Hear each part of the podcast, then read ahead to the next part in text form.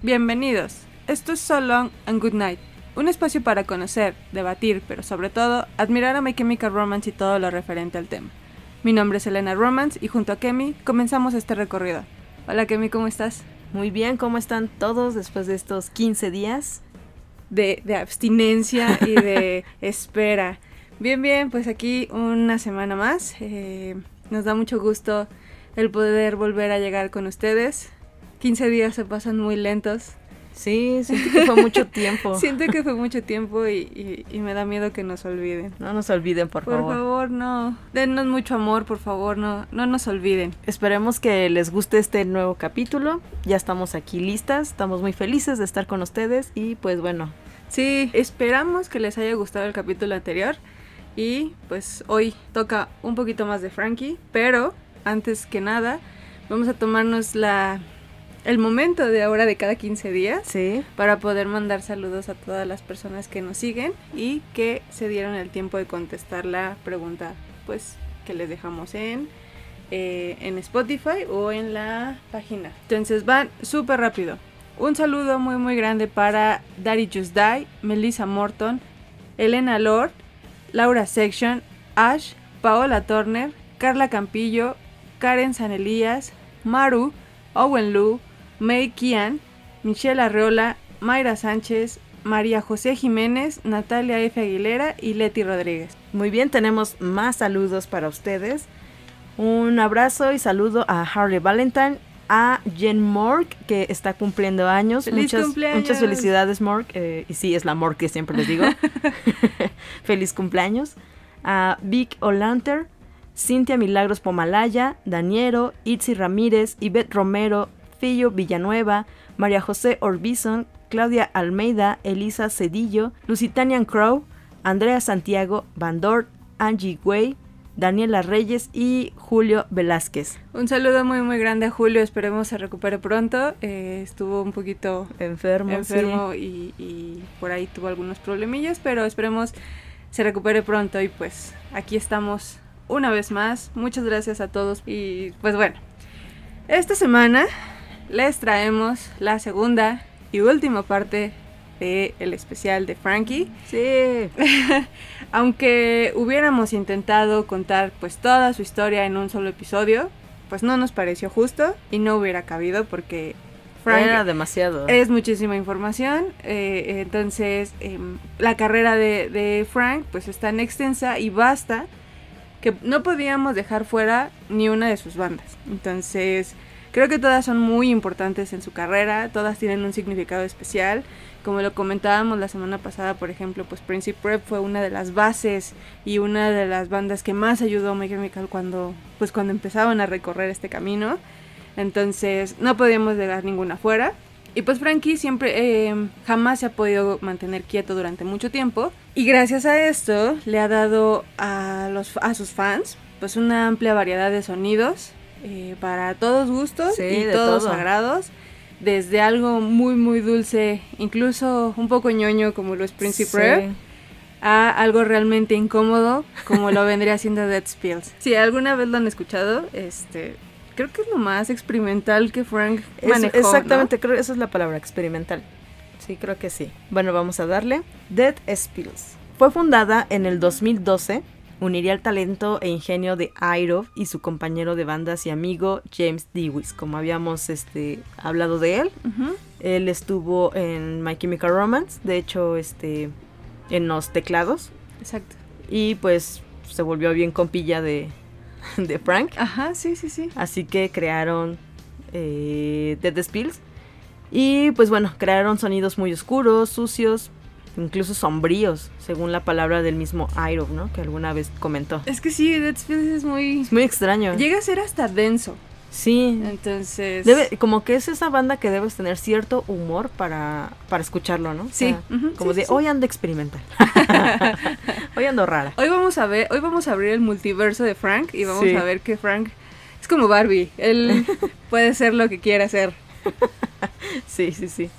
Y bueno, Para este mismo año, 2012, My Chemical Romance ya había recorrido un difícil camino como banda, como ya sabemos. Sí. Eh, había perdido miembros importantes. sí. Ahí nuestro Bob se fue. Ay, es muy triste. y había lanzado un CD que dividió a, pues, al fandom, ¿no? O sea, por muy leal que, que seamos, sí nos dividió mucho. Sí, cabrón. De- y, pero a pesar de que la banda necesitaba pues un respiro, nadie quería admitirlo realmente, ¿no? O sea, es que imagínate todo Ay. corrido, ¿no? Sí. Disco, gira, disco, gira, Sí, y- disco, ajá, y, gira. y venían de giras muy extensas. Ajá, bueno, del, del, del de Black Parade fue así mega extenso, ¿no? Y pues, pero pues nadie quería admitirlo.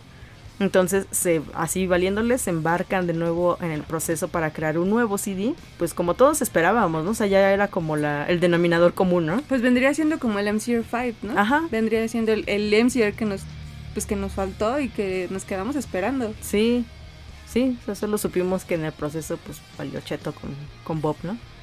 Eh, sin embargo, el bloqueo creativo, o sea, de todos ellos hizo que, pues hizo de las suyas, ¿no? Otra vez, porque pues cre- creando esa atmósfera llena como de enojo, de ira, desconfianza, según como Frank lo, lo comentaba en alguna entrevista, ¿no?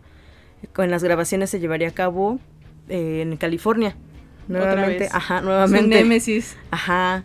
Y pues como Frank y James compartían un apartamento donde vivirían en lo que se hacía el proceso de, de este nuevo disco que según se llevaría a cabo de My Chemical Romance, eh, estuvieron viviendo juntos, pero después de unos meses, sin que nomás no podían crear nada, ni ajá, pues entonces decidieron, este Idol y Dewis, decidieron llevar todo, bueno, no todo el equipo, pero así parte del equipo de grabación, junto con instrumentos, al departamento de donde, donde ellos estaban viviendo, o sea, eran roomies, ¿no? Y matar el ocio. Al igual que liberar las frustraciones, ¿no? Imagínate estar meses eh, sin crear nada Pues de My creo que estuvieron Romance. en ese en ese proceso de, de sí, no, no podemos, este, no Ajá. salen- ah, fueron seis meses. Imagínate, medio Entonces- año y decir no estamos yendo a ningún lado. Sí, debe de ser muy... Entonces, pues... Creo que es algo a lo que le temen mucho los artistas, ¿no? A los bloqueos creativos, a, a- a todo eso que, que no los va a dejar avanzar. Y es por eso que siempre buscan locaciones, ¿no? Vamos allá a ver si nos inspiramos. ¿no? Ajá, ajá, O sea, sí, sí, sí, sí. eh, pero pues esta vez no les resultó. Entonces, pues entre esa frustración y todo, pues Dewis y Frank se van a... llevan las cosas a su departamento donde estaban rumiando. Y así es como, como se comienza todo, todo este rollo, ¿no? Frank recuerda. Nunca se supuso que fuéramos una banda. Éramos nosotros dos encerrados en este extraño departamento, sintiéndonos como dos extraños en una tierra extraña. Y ese fue nuestro campo de batalla. Solo intentamos crear ruido y tratar de ofender a tantas personas como pudiéramos. Fue una reacción a nuestro entorno, una reacción a la música y a la gente con la que nos encontrábamos en ese momento. Creo que también es una reacción a los sentimientos que teníamos, solo con nuestros propios mundos derrumbándose a nuestro alrededor. Pues es que a mí me da mucha risa y se van a dar cuenta a lo largo de las bandas que empezamos a, a repasar de Frank, que todo empieza como, es que esto no debió de haber sido una banda, es que esto no, re- no era necesariamente un proyecto, o sea, Sí, siempre empezaban así. Es muy extraño, ¿no? Y pues bueno, una vez que se encuentran en ese departamento y comienzan a crear pues música, eh, las canciones empezaron a fluir. Incluso fueron como una forma de terapia para todo lo que estaban pasando y, y cada una de las canciones se, se irían convirtiendo en la base de Nothing Above, Nothing Below. Pero a pesar de que el material les gustaba y estaba casi listo para salir a la luz ya así ya a todo mundo, había algo que no les convencía como para darle luz verde, así nada más, dejando el proyecto pues a medias, en pausa. En el 2013, después de que My Chemical Romance anunciara su separación, su lamentable separación, Ay, sí, ya habrá episodio de, Sí. de eso. es que tenemos que dar saltos en el tiempo tipo parkour, pero les prometemos que sí se va a entender y que en su momento vamos a, a tomar bien en cuenta todo, lo que nos ajá, estamos sí, sí, saltando. claro, sí. Pero imagínense, ya llegamos a la parte donde My Chemical en el 2013 anuncia que se separa. Entonces, en ese momento, Dead Spills dice, ok, pues ya vamos, ¿no? Y se hace oficial.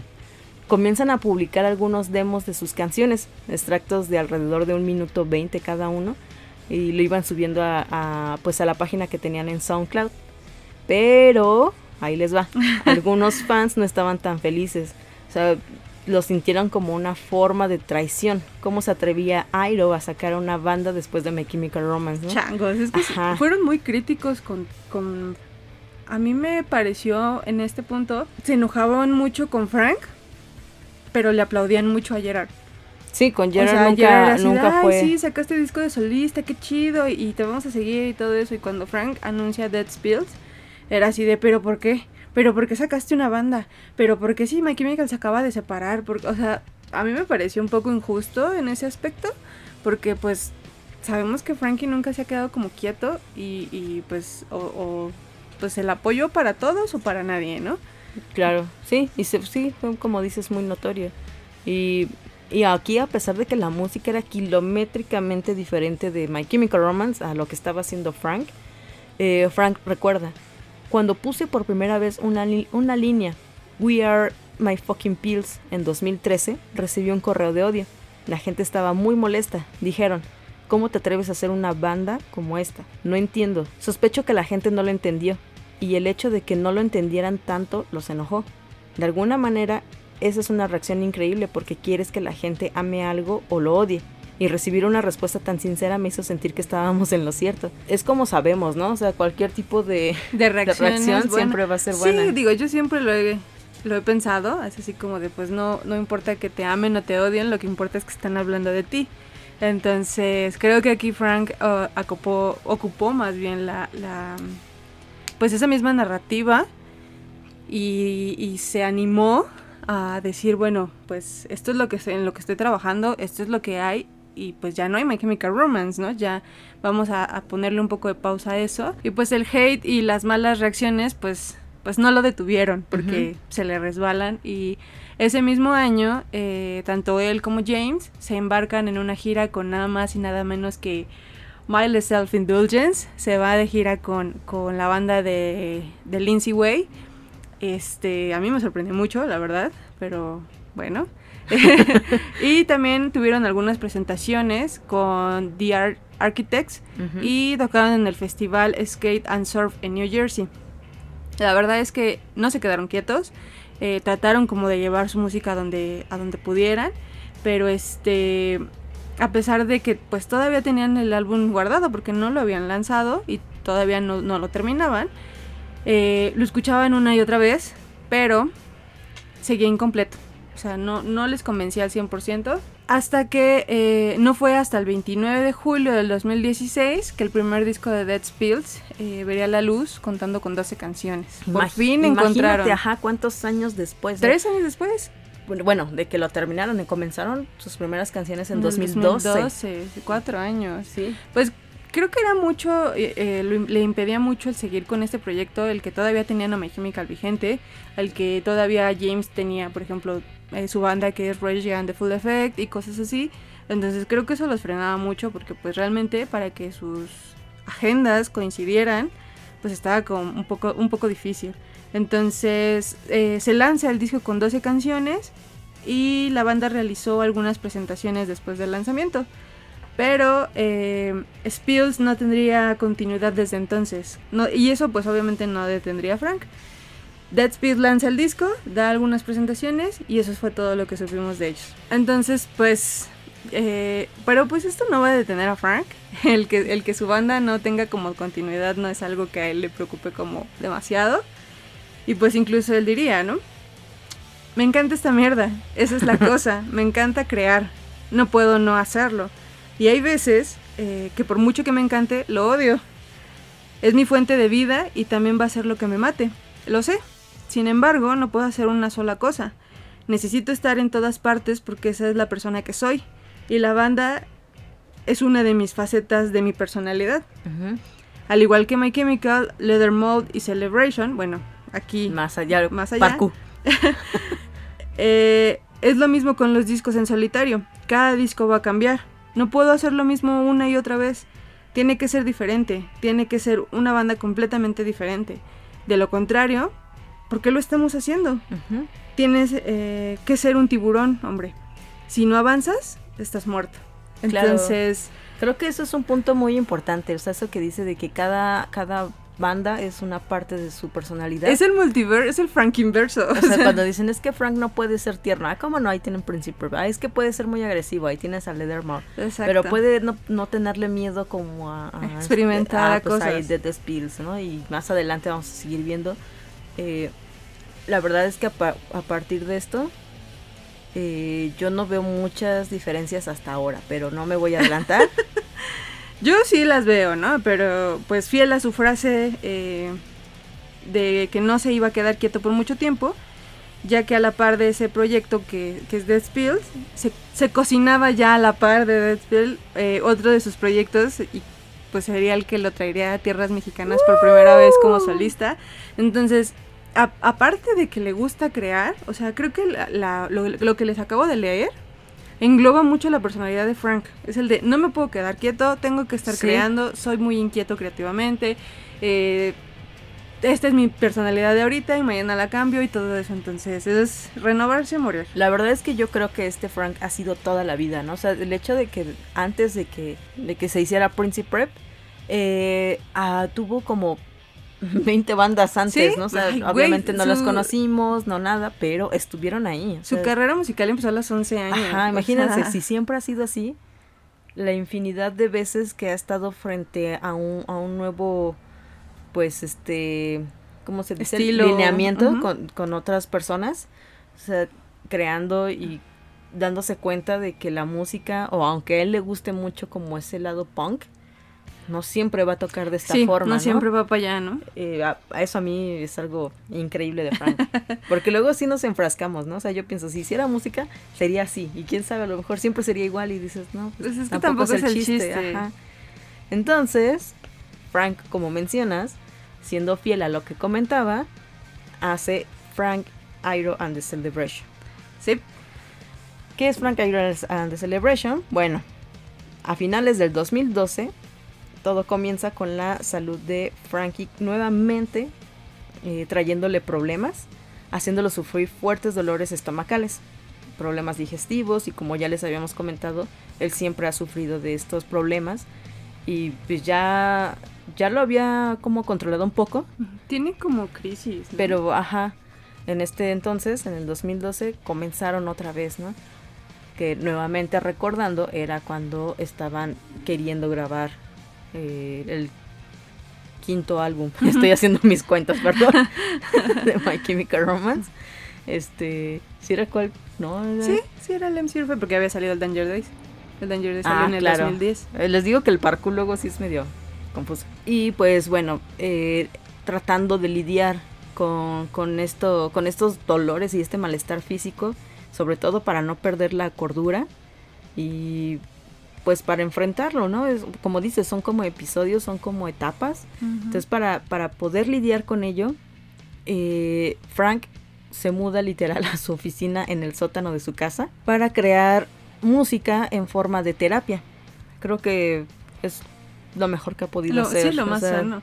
eh, crea melodías a base del dolor y malestar físico, que es algo bien importante para eh, Frank, eh, puesto a que él siempre lo dijo, ¿no? Con, con My Chemical, ¿no? O sea, en el momento en el que yo me subí al escenario, dejaba de sentir todo este malestar, Se dejaba ¿no? de sentir enfermo. Entonces, pues él sabía que si estaba pasando este, este malestar, voy a hacer música y me voy a enfrascar. Y pues él estando solo, eh, utiliza estos, estos dolores para, para volver a crear música, ¿no?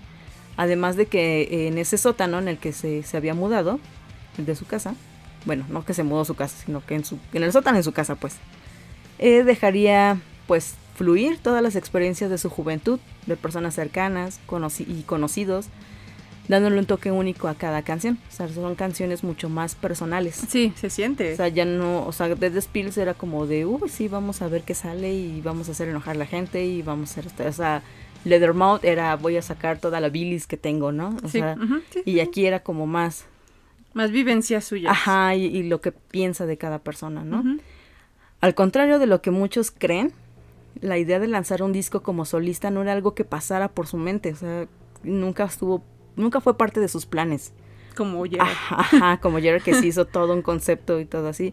O sea, él simplemente lo hizo, ¿no? En ese momento lo, lo comenzó a crear y todo el material fue hecho para que alguien, quizás él, lo encontrara dentro de 20 años, ¿no? O sea, como, O sea, solamente como una se- cápsula de tiempo. Ajá, se encerraba en su sótano mientras Jamia y las gemelas dormían, Andaban porque las gemelas tenían dos años en ese entonces. Este, y él lo creaba con el, pues con solo la mentalidad de, en algún momento me voy a acordar de estas grabaciones y los voy a las escuchar, volver a y, escuchar y y ya. espero estar ya en otro punto. Exactamente, sí, O sea, literal era como para un deleite personal, sí, total. Porque ya en cada letra reflejaba sus inquietudes, sus miedos, sus dolencias, como él mismo diría después, ¿no? Sería como abrir tu diario y dárselo a un extraño para que lo lea. Y era exactamente eso, ¿no? O Muy personal. Exacto, era tan personal. Eh, según Frank, la idea de ser vocalista de una banda no era tampoco algo que le agradara de todo, ni algo que con lo que se sintiera realmente cómodo. Y creo que sí se nota. Yo siento que sí. Sí, pero- a pesar de que la gente lo, lo ya lo Ubica. ya lo ubica ajá. en un escenario como, como líder de una banda, no es algo con lo que siempre se ha sentido cómodo. Ujú. Pues disimula muy chido. Pues es que más bien, o sea, como, bueno, Frank comenta, ¿no? Nunca me había propuesto ser el líder o un solista. Lo he hecho en otras bandas porque nadie más quería hacerlo. Y yo, y yo quería tanto estar en una banda que estaba como de, ok, está bien, lo haré. Si nadie más lo hace, pues ya, me aviento yo, ¿no? Bien Y- sacrificado. Ah, y es eso, ¿no? O sea, es como cuando, pues sí, ¿no? O sea, deseas ser parte de algo y dices, pero pues es que si nadie está tomando la delantera, o sea, ¿cuándo se va, cuándo, cuándo, ajá, cuándo se va a crear o en qué momento esto va a despegar, ¿no? Te das cuenta que eres tú el que tienes que hacerlo. Sí, si el que tiene que tomar la decisión. Ajá, entonces eh, eh, Frank, pues a pesar de que no le gustaba, se, se ponía frente al micrófono y pues comenzaba. Yo sinceramente, eh, aquí con, con Frank Iero, bueno, Frank Iero and the Celebration, sí lo noté así, como que un poco tímido y al mismo tiempo de pues ya, lo que salga va a salir, ¿no? Ajá, sí, sí. O sea, yo sí, lo hecho, sentí sí. así. Pero bueno, el destino nuevamente tomaría otros planes, ¿no? Tiene otros planes para Frank. Durante una de las mini giras con Dead Spills, que un amigo muy cercano de Frank le preguntaría acerca de su futuro o si trabajaría en algo nuevo, ya que James, eh, además de Dead Spills, tenía proyectos con otra de sus bandas, ¿no? Y no siempre está, estaba disponible, está bueno, estaría disponible. Meditando esto, eh, Frank decidió compartir con su amigo todas las canciones, con el amigo que le, que le preguntó, decidió compartirle todas las canciones que tenía hasta ese momento, con todas las que había trabajado y pues el amigo se queda maravillado y trató de convencerlo a Frank de mostrarle todo esto que había creado al mundo, ¿no? Fue hasta este momento donde Frank realmente pensó en ¿y si los publico? O sea, ¿qué va a pasar, no? Es que sí, ¿no? O sea, creo que fue muy acertada la pregunta de su amigo.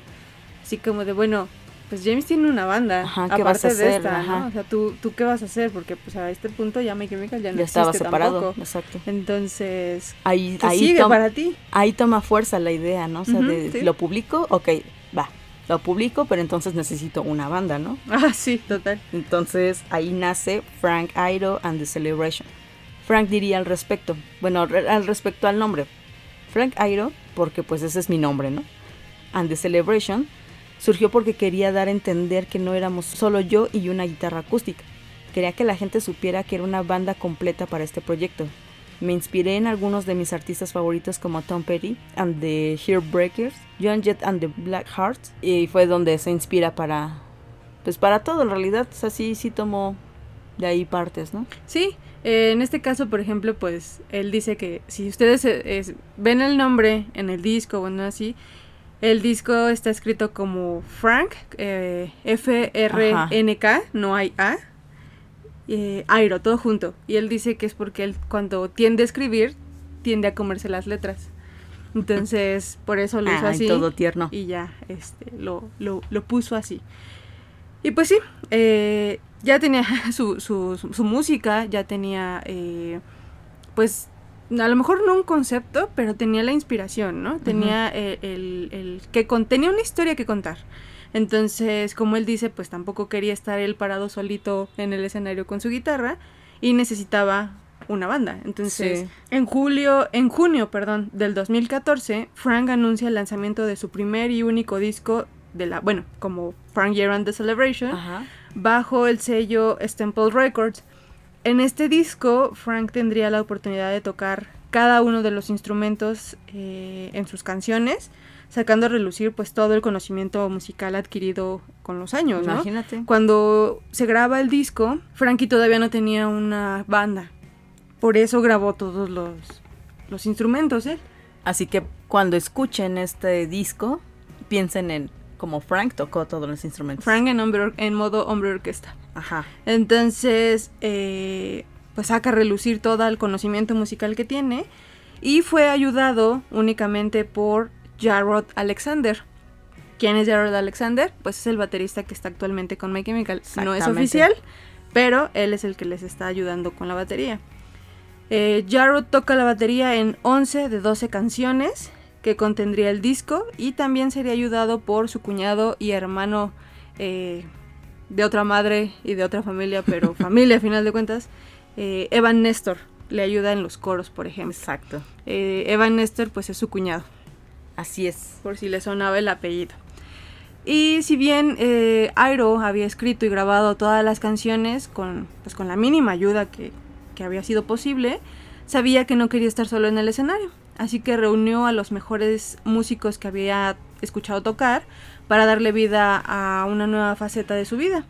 Así que a él se unieron pues Evan Nestor en la guitarra y coros, eh, Rod Hughes en el bajo y Matt Olson en la batería. Y pues finalmente StomachX sal- eh, se lanza el 26 de agosto de, eh, de ese año en Estados Unidos.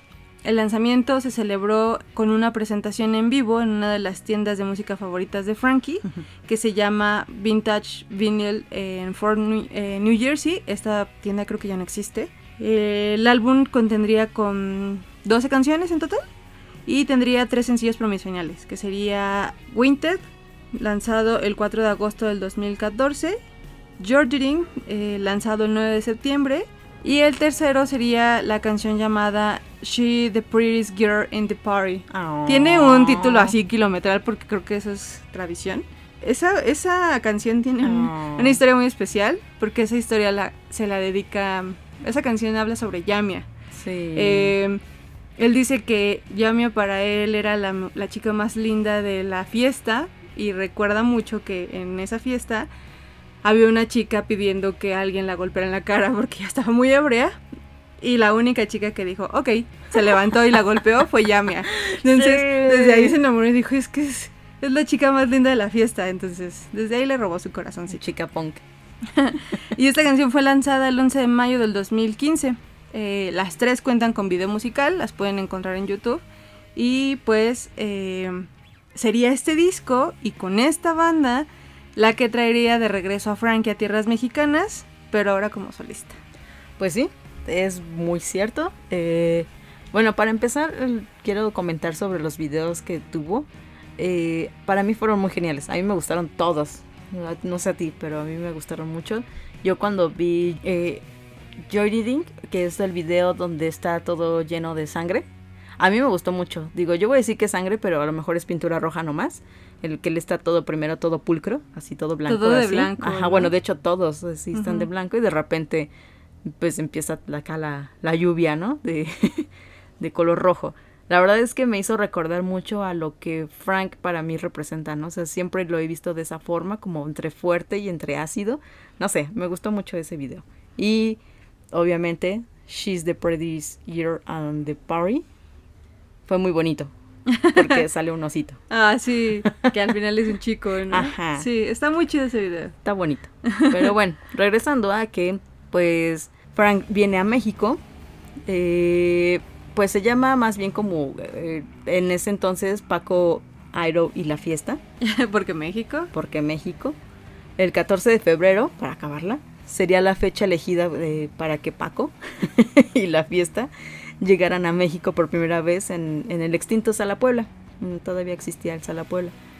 Ah, para los que no lo conocen, que son de la ciudad, está ahí por Insurgentes, muy cerca de, De la de la glorieta glorieta. de Insurgentes, eh, al punto de las 9 de la noche. Y bueno, para relatarles un poco de lo que se, se vivió ahí, porque obviamente Elena y yo fuimos, eh, pudimos ver a un tímido Frank subiendo al escenario, eh, vestido con unos jeans de mezclilla azul, una chamarra verde militar y con el logo de la banda, ¿no? O sea, de, de Frank Airo, ¿no?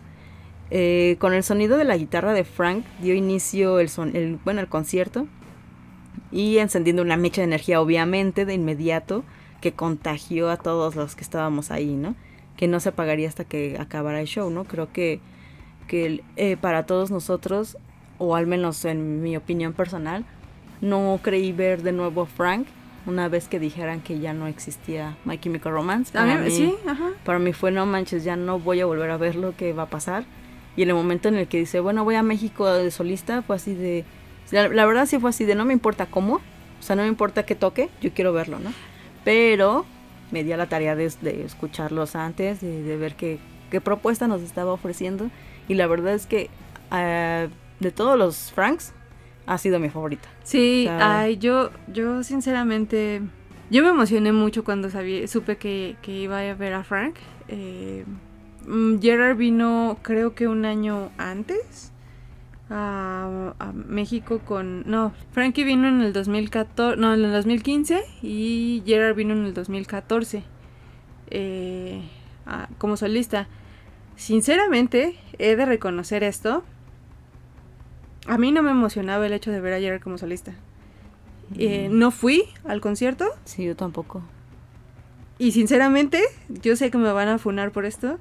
No me siento mal por, no, haber, por no haber ido al concierto. Yo, yo, no sé, o sea, creo que, que el hecho de sentir esto que tú comentas fue a raíz de que primero nos dio a conocer sus videos, nos dio a conocer como lo que estaba pues ofreciendo, o sea, su, su proyecto.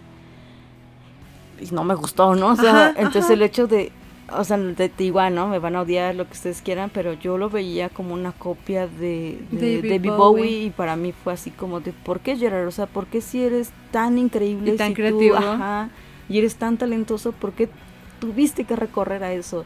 O sea, que digas que coincidió, o sea, pues mejor eliges otra cosa, o sea, no, es- esto sí es muy personal, o sea, ustedes saben que, que si ustedes este, les gusta y eso están en todo su derecho y qué chido que lo fueron a apoyar, pero yo me sentí un tanto decepcionada y fue así como de, Sí, híjole. ju- ya cuando, y cuando me enteré que iba a venir Frankie, fue así de, güey, no, tengo que estar ahí porque yo ya había escuchado como lo que traía y todo eso.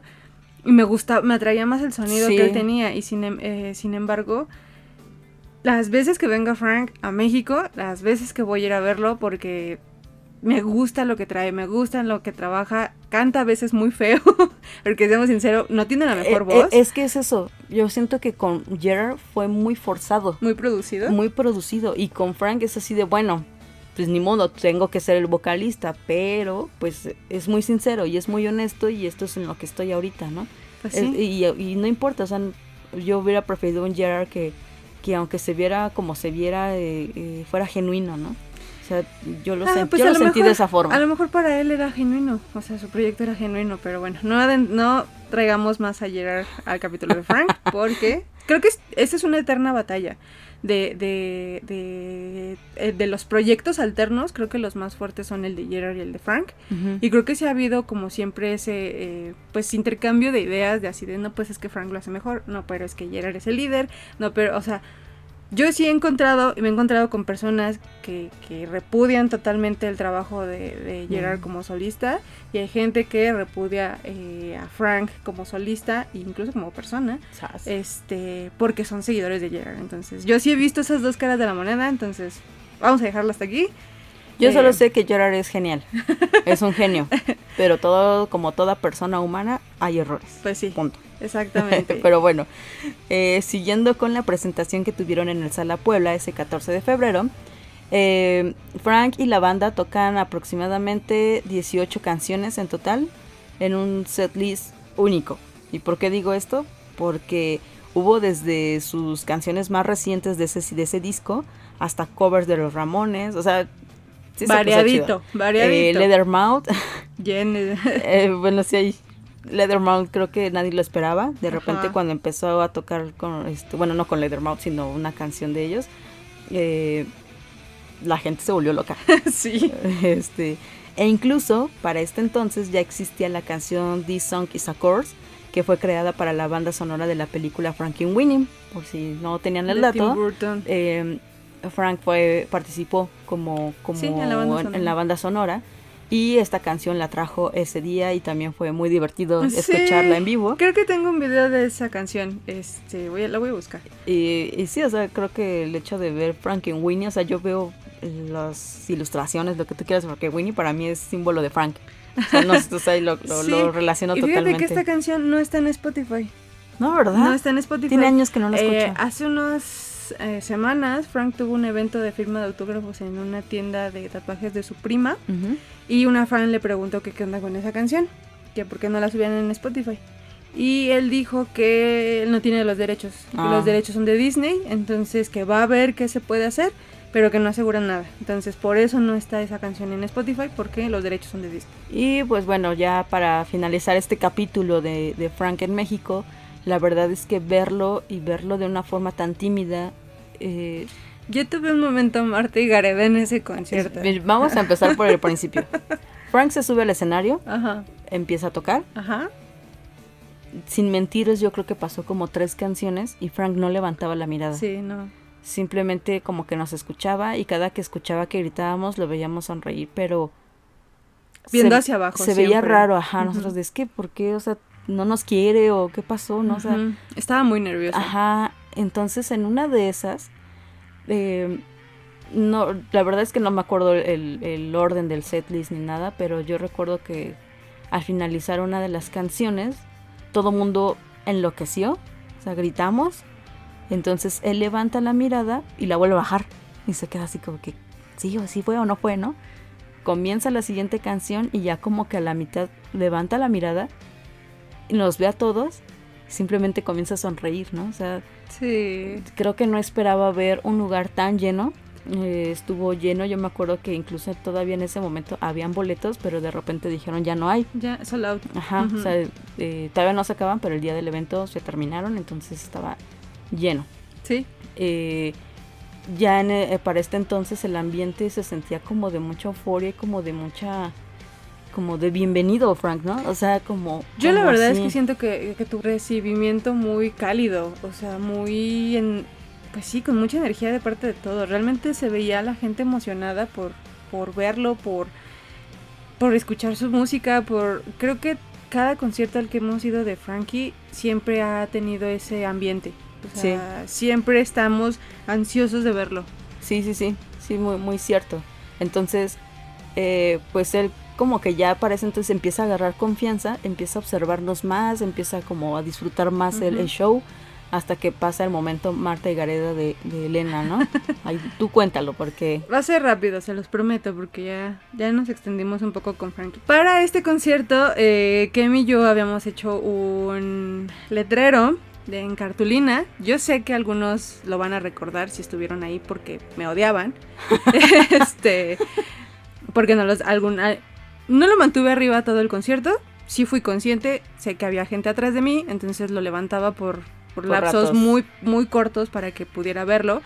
Era cartulina negra con letras naranjas fluorescentes para que lo pudiera ver. A ver, Entonces yo dije, voy a hacer que lo vea. Eh, Entonces, el secreto de, de los conciertos es no, no te vayas al en medio luego luego, sino métete por los costados. Entonces, en ese concierto íbamos Kemi, nuestra amiga Jen, que estuvo con nosotros en el capítulo de Forever, y yo. Entonces, alcanzamos a llegar a la valla del lado izquierdo, no es cierto, del lado derecho del escenario, y eh, en una de esas se prenden las luces, eh, se- bueno, se veía más el público, yo levanté el letrero, y en una de esas Frank voltea y se queda, se queda viendo. Estoy segura que se tomó el tiempo para leer lo que decía el letrero, que decía eh, You are my fucking hero, y, me, y sonrió. Sí, O sea, se- me señaló así como de tú y sonrió. Entonces fue así de, oh por Dios. la verdad yo diría, ay, no es cierto, pero se los jurito que sí. Y para este momento Jen ya se nos había ido hasta adelante, porque precisamente habían tocado una de Leather Mob, Ajá. ella es muy fan de Leather Mob, entonces se fue hasta adelante y desde su lugar también observó eso. Entonces, o sea, fue así, hasta nos miramos de, ¿what? Sí, pasó, Sí ¿no? pasó. Y creo que eso era lo único que esperábamos ese día, ¿no? Sí, me hizo muy feliz el que pudiera, el que pudiera ver mi letrero y que él sintiera, sintiera ese recibimiento, esa, ese cariño que todos le teníamos y que pues que le quitara a lo mejor un poquito de estrés, ¿no? Del, estar aquí en México como solista. Sí, qué bonito. y bueno, ya. Bueno, y, bueno, siguiendo con esto, eh, la banda de Frank siguió su recorrido por Estados Unidos, Alemania, eh, Inglaterra, Francia, entre otros lugares. Pero pues la fiesta no duraría para siempre. Y tan inquieto como siempre, Frank limpiaría de una, digo, una vez más es todo el tablero para empezar otra vez, ¿no? O sea, es algo muy clásico que, que de Frank, ¿no? Él comenta, se trata de reinventarse y quemar el pasado para dar el siguiente paso. Si la banda tiene que cambiar para sobrevivir y yo necesito cambiar como artista para sobrevivir, la banda debería llamarse de otra manera. Y así cada disco la banda va a cambiar. Y pues muy cierto. Así que manteniendo algunos miembros de la banda anterior, Frank y compañía se embarcan a una nueva aventura que casi les cuesta la vida, ¿no? Aquí viene esta parte. Aquí viene un tema que nos han preguntado mucho, pero primero vamos a presentarles a la siguiente personalidad de Frankie, ¿no? Eh, vendría, se convertiría él y sus chicos en Frank Hierro and the Patients. Eh, esta banda eh, en septiembre del 2015 pues en medio de todo esto, de toda una nueva creación de, la banda, eh, Frankie dejaría atrás toda la celebración que Stomachache le había traído para enfrentarse a uno de los momentos más dolorosos de su vida. Eh, el 6 de septiembre de ese año fallecería su abuelo, el hombre que lo había inspirado a ser músico, uno de sus más grandes héroes. Y pues este evento, eh, indudablemente, lo dejó pues completamente destrozado, ¿no? Entonces, impulsado por eh, nuevamente por el dolor, pues toma lápiz y papel para crear su siguiente álbum que se llamaría Parachutes eh, o Paracaídas. Eh, fiel a su dicho de renovar o morir, Frank dejaría atrás el nombre de The Celebration para convertirse en Frank Year the Patience. la alineación original de, de la banda anterior se mantendría casi igual a excepción del bajista. Este sería sustituido por Alex Grippo. Y pues bueno, eh, acompañado por su banda, Frankie se embarcaría en el proceso de grabación de todas las canciones que había escrito. A diferencia de Stomachaches, este disco, Parachutes, sí iba dirigido para el público. Ya, este ya, está pensado. Exactamente. Este no fue así como de pues lo voy a escribir y lo voy a guardar a ver si en algún momento me acuerdo. En este disco no, en este disco sí ya tenía una idea, ya quería dirigir algo al público. Sí, sí, sí. Entonces... Incluso yo creo que después de ver el recibimiento ya... O sea, tenía como un mal sabor de boca de Dead Spills y de repente dice, bueno, ya vi ah, que, que, que Stomachache sí rifó, o al menos, obviamente en menor nivel que My Chemical Romance, Pero pues el hecho de que haya dos personas, y como se los hemos dicho, desde que haya dos personas escuchándote dices, vale la pena, ¿no? Sí, sí, sí, totalmente. Entonces, eh, a pesar de que pues ya, ya tiene un concepto, aún así mantiene eh, pues el toque personal e íntimo en cada canción. Eso no se va a perder en ningún, en ningún momento, en ningún proyecto de Frank, creo yo. Y pues el proceso de grabación y producción se lo aventaron solo en 15 días. O sea, lo grabaron y lo produjeron. O sea, en 15 días el disco ya estaba listo. Ya después de ver eh, el I Broke You en 10 días, ya nada me debería de sorprender. Y Frankie diría acerca del nombre del disco. Ajá. Los paracaídas son dispositivos que salvan vidas. Confiamos en ellos para que nos saquen del borde de la muerte. Ya sea que caigamos o saltemos. Son las únicas cosas que nos mantienen con vida. Lo único que es innegablemente cierto es que eventualmente todos vamos a caer al suelo. Algunos de nosotros caemos en picada a una velocidad increíble y acaba en un instante, pero otros de nosotros nos salvamos y podemos disfrutar de la vista por un rato. Este álbum es uno de mis paracaídas. Cada canción es un paracaídas. Y pues sí, ¿no? Porque venía de la muerte de su abuelo. O sea, no es un proceso difícil, no es un proceso fácil, no es una una situación que, pueda superarla de, de, buenas a primeras. Y pues a mí me, encanta, o sea, si, si admiramos el hecho de que Gerard pueda convertir su dolor en música, el cómo Frank pueda eh, convertir sus dolores físicos, sus dolores, sus malestares, su, su, agotamiento, su tristeza y todo eso en sonidos. O sea, es increíble. Wow, la verdad es que es sorprendente. Sí, sí, totalmente de acuerdo. Digo, eh, este disco, bueno, estamos hablando, por ejemplo, del fallecimiento de, su abuelo. Tenemos que dar énfasis. Su abuelo. O sea, estamos hablando del señor que lo llevaba a escuchar jazz, eh, del, que, del que les habíamos dicho que, que lo hacía vivir cosas increíbles y que mismo Frank creo que son de sus mejores recuerdos. Eh, lo acompañó a varias giras de My Chemical, como el Warper. Durante el Warper estuvo en algunas eh, en algunas fechas, yo creo que a lo mejor las más cercanas a Jersey, porque ya en ese entonces su abuelo ya era una persona mayor, eh, entonces siempre estuvo presente Qué bonito. con Frank. entonces imagínense vivir la muerte del de, señor Frank, sí, de, fue un, un, golpe muy duro, ¿no? Eh, bueno, regresando al disco, este disco incluiría 12 canciones, siendo la última pista la más especial de todas, titulada 9615. O sea, 9 de, digo, perdón, 6, 6 de septiembre del 2015. Sí, lo que pasa es que los americanos ah, escriben, escriben, tienen un formato diferente de fecha. Y yo con dislexia, pues no, ¿verdad?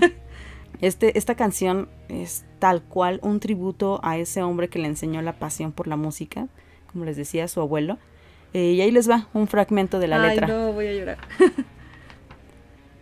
el hombre más grande que jamás haya existido nació el 5 de noviembre. Él me enseñó todo lo que sé. Me demostró que los dioses existen. El hombre más grande que jamás haya existido tenía el mismo nombre, como papá y yo. Y odio que lo odie. Todo lo que sé, nunca estaré a la altura. Pienso en ello todo el tiempo. No podría extrañarlo más de lo que lo hago ahora. El hombre más grande que jamás haya existido murió el 6 de septiembre. Dejó un vacío dentro de mi mundo. Me he sentido perdido desde entonces. Güey. Yo cuando, bueno, eh, cuando escuché esta canción también fue un poco duro para mí, pero pude entender un poco lo que, lo que sentía Frank. Y yo, por ejemplo, no podía escuchar esta canción. Tuvo que pasar cierto tiempo para que lo escuchara y, y porque se siente el, dolor, que, siente Frank, ¿no? Y pues digo, a lo mejor si no han pasado por ello, qué chido, y lo puedan escuchar de otra forma, pero si sí y le escuchan, creo que, que podría, este, pues serles de igual manera muy, muy sensible, ¿no? Y pues bueno, al final el mundo no se detiene a pesar del dolor que sientas, ¿no? Y el lanzamiento de Parachutes estaba previsto para el 28 de octubre del 2016 Sabiendo esto, los chicos programarían algunos shows en Australia para dar inicio, o sea, era el inicio de la gira, aún antes del lanzamiento. Desgraciadamente las fechas no podrían llevarse a cabo debido a un accidente que casi nos quita a nuestro Frank hermoso.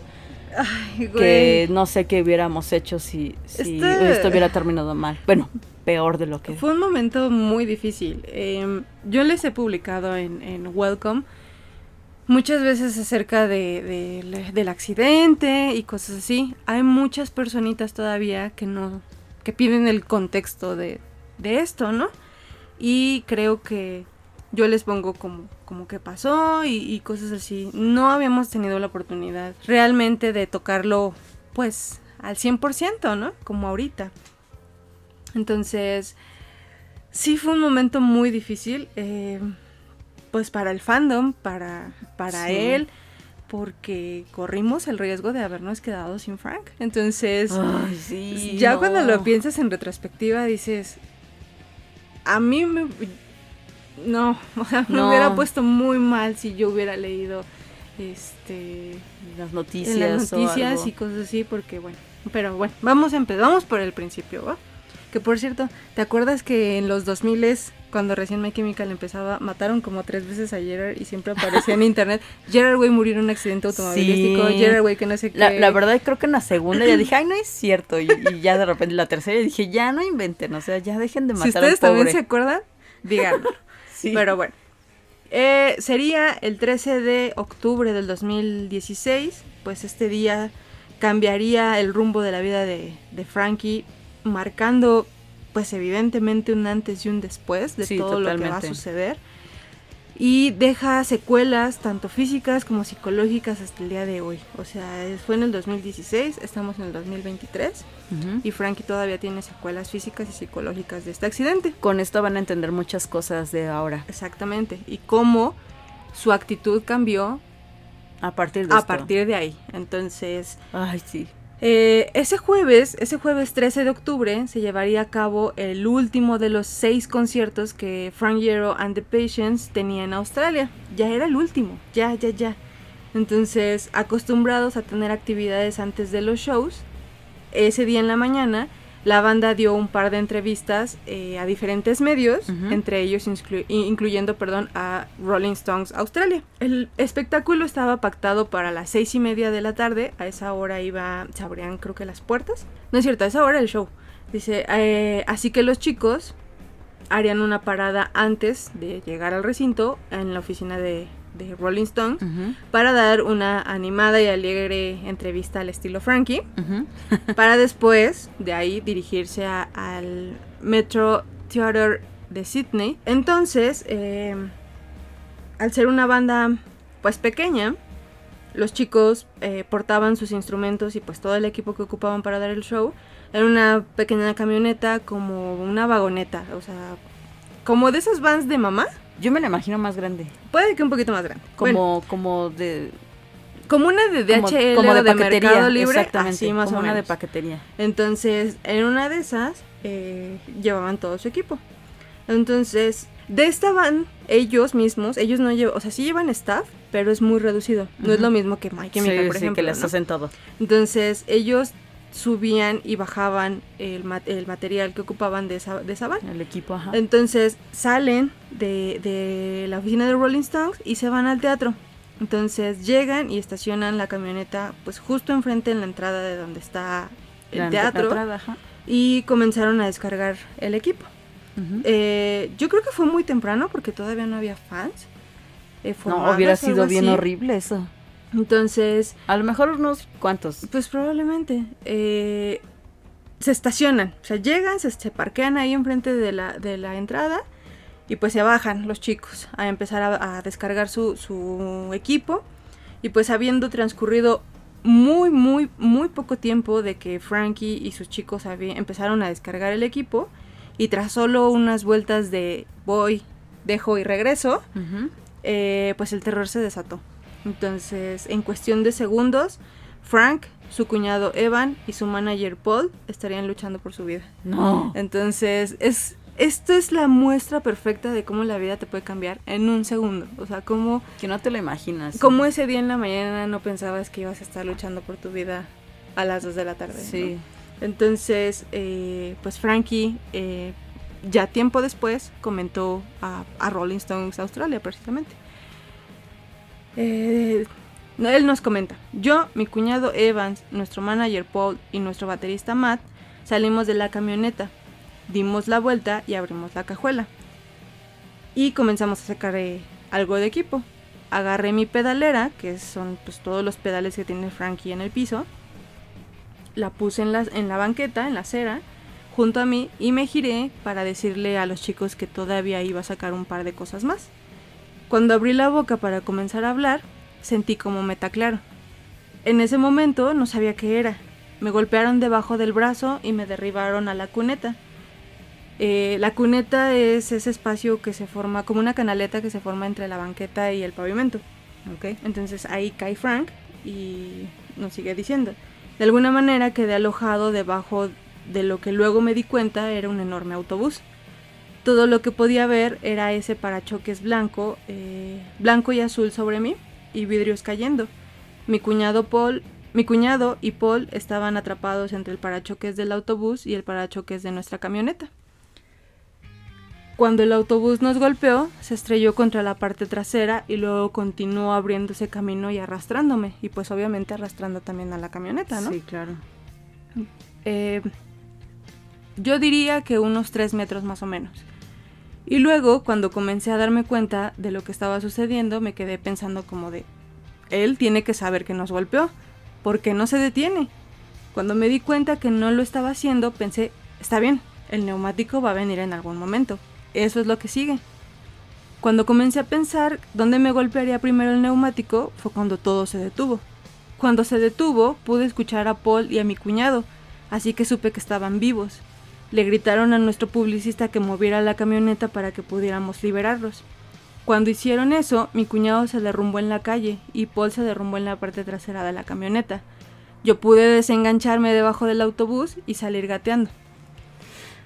No, es que está muy, muy hard. O sea, nunca esperas que eh, incluso ya, o sea, tú llegas a tu destino y dices, ya, llegué con bien, llegué todo bien. Me apuro a hacer estoy lo que tengo sacando que mis cosas. Y que, pues, de hecho, fue una diferencia de un metro de para poder llegar a la acera, ¿no? Exacto. Y que eso sea la diferencia para sentir, pues, este accidente. Yo, sinceramente, no sé cómo es que, pues, un autobús puede chocar de esta forma con alguien que está estacionado eh, y no detenerse, ¿no? O sea, no sé, desconozco que No haya sucedido, eh, si Sí. se quedó sin freno, se quedó dormido, no, no sé, no, sé, no sé, no sé, la verdad. O incluso tampoco sé si algo pasó legalmente después. No tengo idea. Pero bueno, por, por ahorita lo que nos importa es la vida de Frank, ¿no? sí. Y pues es algo que, que, como decíamos, no te, no te imaginas, ¿no? O sea, ellos, por ejemplo, durante su visita a las oficinas de los Rolling Stones esa mañana, Frankie fue el centro de burlas porque llevaba consigo una mochila enorme. Sin embargo, esta mochila sería la que le salvaría la vida después, ¿no? Ok. y evitaría que el camión lo aplastara. Frankie comentaría más tarde. Esa mochila fue la que me salvó. Lo juro por Dios, todavía la tengo conmigo. La llevo donde quiera que vaya porque me da miedo no tenerla. Pero todavía tiene manchas de sangre del accidente. Ay, no. Sí. De alguna manera terminó siendo este caparazón de tortuga que, que se deslizó por la cuneta. Tiene como 85 correas y una de esas fue la que se enganchó en ese parachoques y me salvó la vida. O sea que. O sea, en el momento en el que el autobús lo golpea y cae. Si Frank no se hubiera. Si la correa no se hubiera enganchado al parachoque, Al parachoques. el autobús él le hubiera llegado a la llanta. el ajá. autobús le hubiera pasado encima. Exactamente. Aquí lo que le ayudó fue que se enganchó Y y, lo llevaba siguió el movimiento. O sea, yo creo que estaba como a centímetros de la, de la, De la llanta, pero nunca llegó porque estaba atorado. Entonces él seguía la trayectoria del, del camión, ¿no? En ningún momento se detuvo. Si él se hubiera desprendido antes de esos tres metros, sí lo hubiera aplastado el autobús. Sí. Entonces. Sí, o sea, Oh, no, qué fuerte. O, o si se hubiera roto la correa o, algo, eh, sí, definitivamente la historia sería... Completamente O sea, diferente. al decir autobús, yo imagino de verdad un autobús. Era un autobús de pasajeros. No puedo imaginar la fuerza, ¿no? O sea, Sí, el no sonido, el, darte cuenta que te está sucediendo. O sea, creo que Frank, o sea, él lo cuenta de esta forma, pero seguramente fueron en segundos. Pero el darte cuenta que está siendo arrastrado y que y que ya, ¿no? O sea, puede y que, que sea tu final. momentos antes estabas ahí parado a, punto de decirles, déjenme bajar mi, mi mochila o mi guitarra o lo que sea que llevara ahí, ¿no? Sí. Entonces, ay, y, no. y sí, o sea, obviamente la noticia acaparó los titulares de diferentes medios televisivos, tanto locales como pues, por todos lados, ¿no? Y eh, incluso en internet, obviamente. Twitter explotó. Sí, Yo recuerdo. imágenes en vivo del accidente dejaban ver la magnitud de todo. Frankie era el único lo suficientemente cuerdo para comunicarse con Yami y explicarle lo ocurrido antes de que alguien más lo hiciera. O sea, también eso, ¿no? O sea, Qué difícil. te pasa algo, lo primero que piensas es, Mi familia. tengo que, tengo que decirle. Estando Yami en New Jersey, sin duda ver que tu esposo estuvo involucrado en un aparatoso accidente no debió ser nada sencillo. ¿no? O No, sea, imagínate. eh, o sea, estás a horas de distancia. O sea, horas de distancia. No, Sí, no no, no es podría con la desesperación. Frank comenta, pude comunicarme con Yamia en el lugar del accidente, porque todos éramos lo suficientemente coherentes como para saber lo mal que se veía. Trajeron en, en helicóptero a un médico porque nadie pensó que alguien sobre- pudiera sobrevivir a lo que acababa de ocurrir. Y sabía lo mal que se veía, sabía que lo que estaba pasando y estábamos muy preocupados.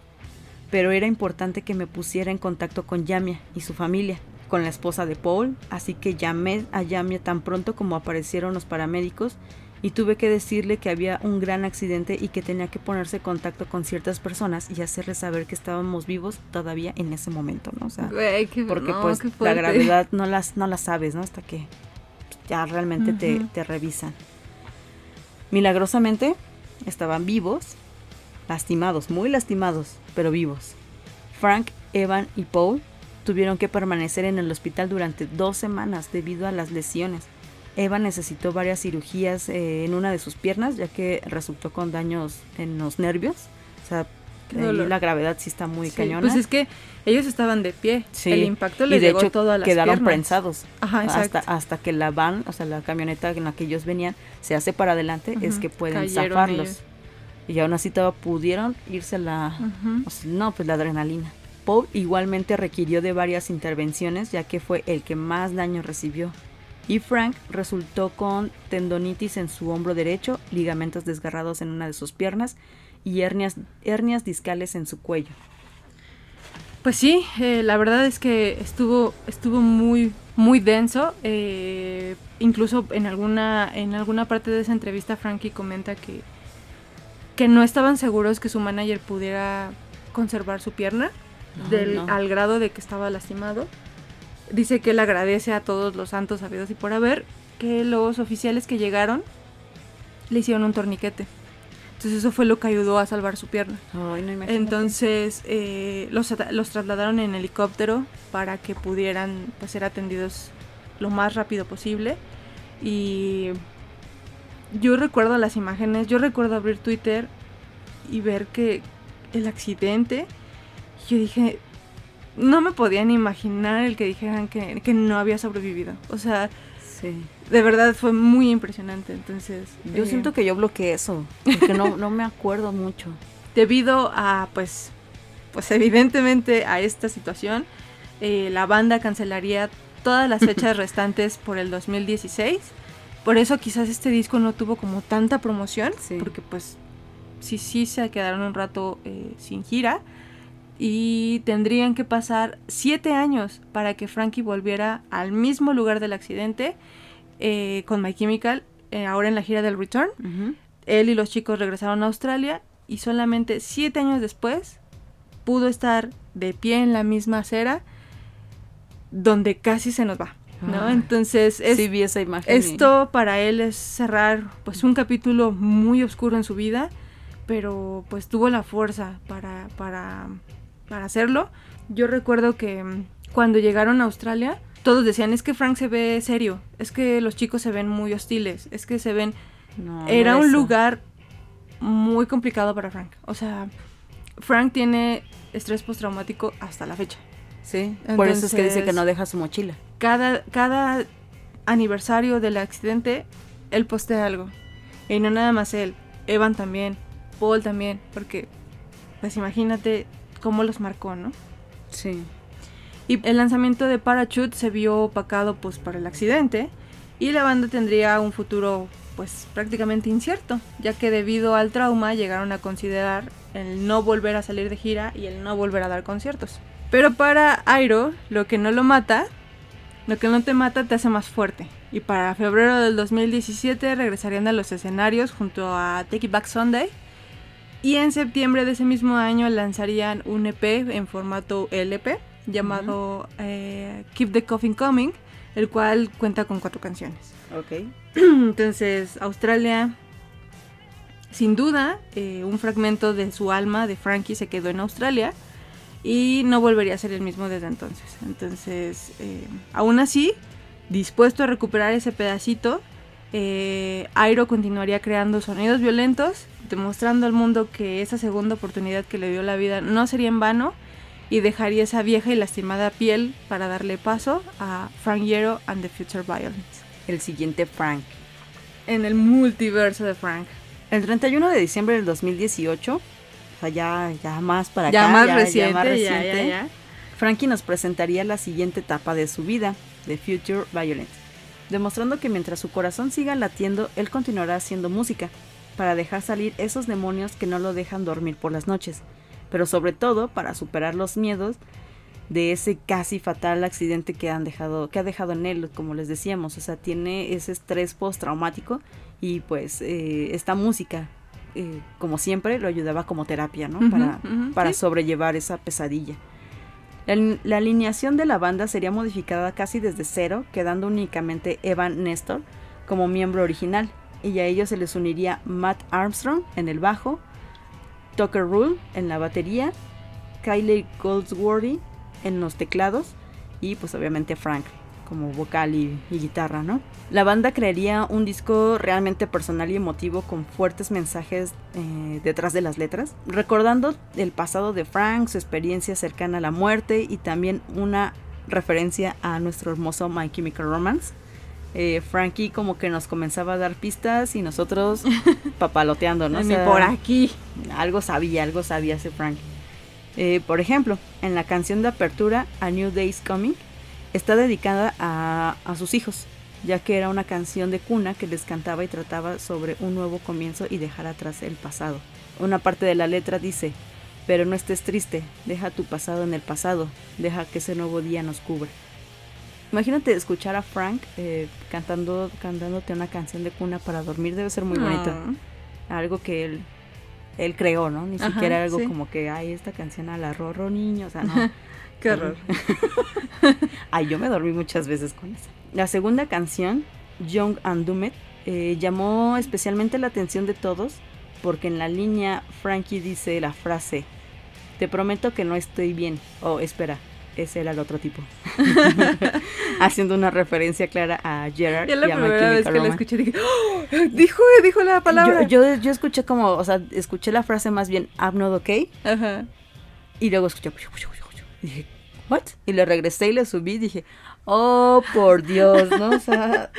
Hizo una referencia muy clara a My Chemical aquí. Yo, mira, a lo mejor no estábamos medio sopes de que si iban a regresar o no, pero en ese momento, por lo menos yo pensé, ok, no están peleados.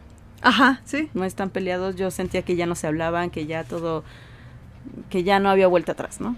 Pero me alegró mucho con este guiño, dije, o, o les, o, les están mentando la madre o es un guiño como de... Ay, se amaban. Como de antes y yo creo que a este punto, así aquí como estamos conociendo la historia, yo creo que incluso fue un guiño, incluso desde Prince Prep, donde My Chemical Romance se metía a las líneas de la música de Prince Prep, y así ya mi de bien rebuscada. Sí, tu teoría ya conspirativa.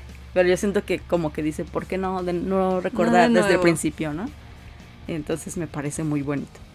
Y bueno, Em, el disco Barry's contaría con 14 canciones y sería lanzado el 31 de mayo del 2019 contando con tres sencillos. Como les mencionaba, Young and Dumet, Medicine Square Garden y Great Party. Las tres tienen video y las tres las pueden ver en YouTube. Ahí andan. Ahí andan. Eh, este disco sería el que traería a Frankie y a sus chicos a tierras latinas, ya así ya más más alargado, ya que en esta ocasión visitaría el 24 de abril a Lima, Perú, 26 de abril a Santiago de Chile, 27 de abril a Buenos Aires, Argentina, 28 de abril São Paulo, eh, Brasil, y tres fechas en México, 1 de mayo en Monterrey, 2 de mayo en Ciudad de México y 3 de mayo en Guadalajara. Pero desgraciadamente las fechas en México se tuvieron que posponer. Eh, de hecho, solamente unas horas de que eh, Frank, bueno, y su banda llegara al país. O sea, nosotros estábamos bien, bien felices de que pues ya, ya en dos días o tres, este, y pues tuvieron que posponerlo, ya que después del concierto en Brasil, la salud de Frank empezó a deteriorarse y por recomendaciones médicas se vio la necesidad de cancelar las fechas, reagendándolas para el 27, 28 y 29 de septiembre. O sea, así pasaron como varios mm, meses. Sí, muchos meses. Pues em. es que sí, porque ellos se supone que su primera fecha era en Monterrey. Ajá. No llegaron a Monterrey. De Brasil, de, de Sao Paulo, se vinieron directamente aquí a la capital, a la Ciudad de México, porque Frank ya estaba muy mal eh, de las vías respiratorias. Entonces no se quisieron arriesgar, se vinieron directamente a la Ciudad de México. De hecho, este eh, Evan posteó una foto de la catedral del Zócalo y posteriormente tanto Paul, digo, tanto Evan como Tucker, creo, dieron la, noticia de que pues no se iban a poder presentar porque Frank estaba muy enfermo y pues ya sabemos todas las todas las, complicaciones, que, puede traer para él dar un concierto pues en ese estado. Ajá. Entonces, sí, tristemente nos quedamos así a unas horas, yo creo que en menos de un día. Sí, y, y es que, o sea, lo que sucedió era que en el, en el en el vuelo se puso todavía peor. Frank, o sea, estaba así como de ya no voy a llegar, ya no voy a llegar. Sí. Llegó a la ciudad, De fue hecho, a un médico, ajá, Ajá, le dijo el médico que no viajara en... En, en, av- en avión porque En también avión. sus oídos empezaron mal, ¿no? Sí, Entonces, pues tuvo que estar aquí, no sé, un pues yo creo que unos dos, dos tres días en lo, en lo que ciudad. medio se alivianaba para regresarse a su casa, ¿no? O sea, Sí, estuvo medio, medio feo. Y pues bueno, la verdad es que eh, para este entonces, al menos Elena y yo sí sabíamos que Frank este, tenía muchos problemas respiratorios, o al menos que se le agravaban. Entonces creo que hasta eso la banda, o sea, me refiero a la gente, eh, el público, no se vio tan... O sea, obviamente estábamos como bajoneados, pero también como que entendíamos, no sé, como Sí, que pues sí, ni y la ¿no? verdad es que en, en el concierto de, de septiembre, Frank se veía muy animado de regresar. O sea, Aunque veía mucha gente sí regresó sus boletos porque era, era menos Era muy gente. poca gente. Era menos Era- gente. no sé si el lugar era más grande porque lo cambiaron de recinto. Eh, originalmente iba a ser en el, en En sala, Sala Puebla, otra vez, pero lo cerraron. Lo fue en el, fue en el auditorio Blackberry y este fue menos gente. Pues no sé, yo estoy agradecida porque vi a Frank, miren, así en el medio, hasta adelante, bueno, unas cinco filas, era muy poquita Era gente muy poca y gente. podíamos estarlo viendo sin problemas, Sí. además de que la acústica era muy bonita ahí. Entonces, eh, no, no, no nos agüitamos después. Para el 15 de enero del 2021, Frank Ido and the Future Violent lanzaría un último EP llamado Heaven is a Place, This is a Place, eh, que cuenta con cuatro canciones, incluyendo un cover de Losing My, My Religion de R.E.M., cerrando así esta última etapa de la carrera de Frankie y siendo este el, su último Frank que tuvo más de un disco, ¿no? Porque todos los demás Ajá. siempre un disco y vámonos, un disco y vámonos. Pues el de, el de Patient tuvo un disco y un EP, que fue el de The Coffin is Coming. No me acuerdo de eso. Ok. Y este tuvo disco y EP. Lo único, pues bueno. ok. Eh, aquí, pues termina prácticamente la, la- el multiverse de, de los Frankies. De- Hasta ahora. hasta ahora. Yo espero que sí vuelva a retomar esta idea de, de, de cambiar todas las bandas y, y, y poder hacer algo completamente nuevo. Y pues sí, como, como tú decías, eh, Frank ya nos estaba dando señales de que My Chemical iba a regresar. Sí. Eh, sinceramente, durante todo el tiempo en el que Frank estuvo recorriendo su carrera como solista, pues las menciones de My Chemical Romance jamás lo dejaron tranquilo. Creo que era una de las preguntas más recurrentes en cada entrevista que daba. Y en más de una entrevista, pues fue cuestionado si la banda volvería algún día a los escenarios. Pues para esto, eh, Airo se mostró ser un excelente mentiroso al respecto. La verdad es que Cuando se lo propone, se lo propone. Sí, sí, tenía, él era eh, el encargado de guardar el secreto de Estado porque pues él era El que andaba dando la cara en todos exactamente, lados. él el- figura muy ah, pública sí, sí, todavía. ni Rey, ni Mikey, ni, bueno, Mikey tenía su proyecto que es Electric Century, y, pero aún así siento que Frank era más visible de todos ellos, ¿no? Entonces, pues fue un excelente mentiroso, mira, se la creímos, la verdad. Yo sé eh, que pues también para él era como un poco complicado. Y en varias ocasiones dejó pues muy en claro que, pues que eso no iba a suceder.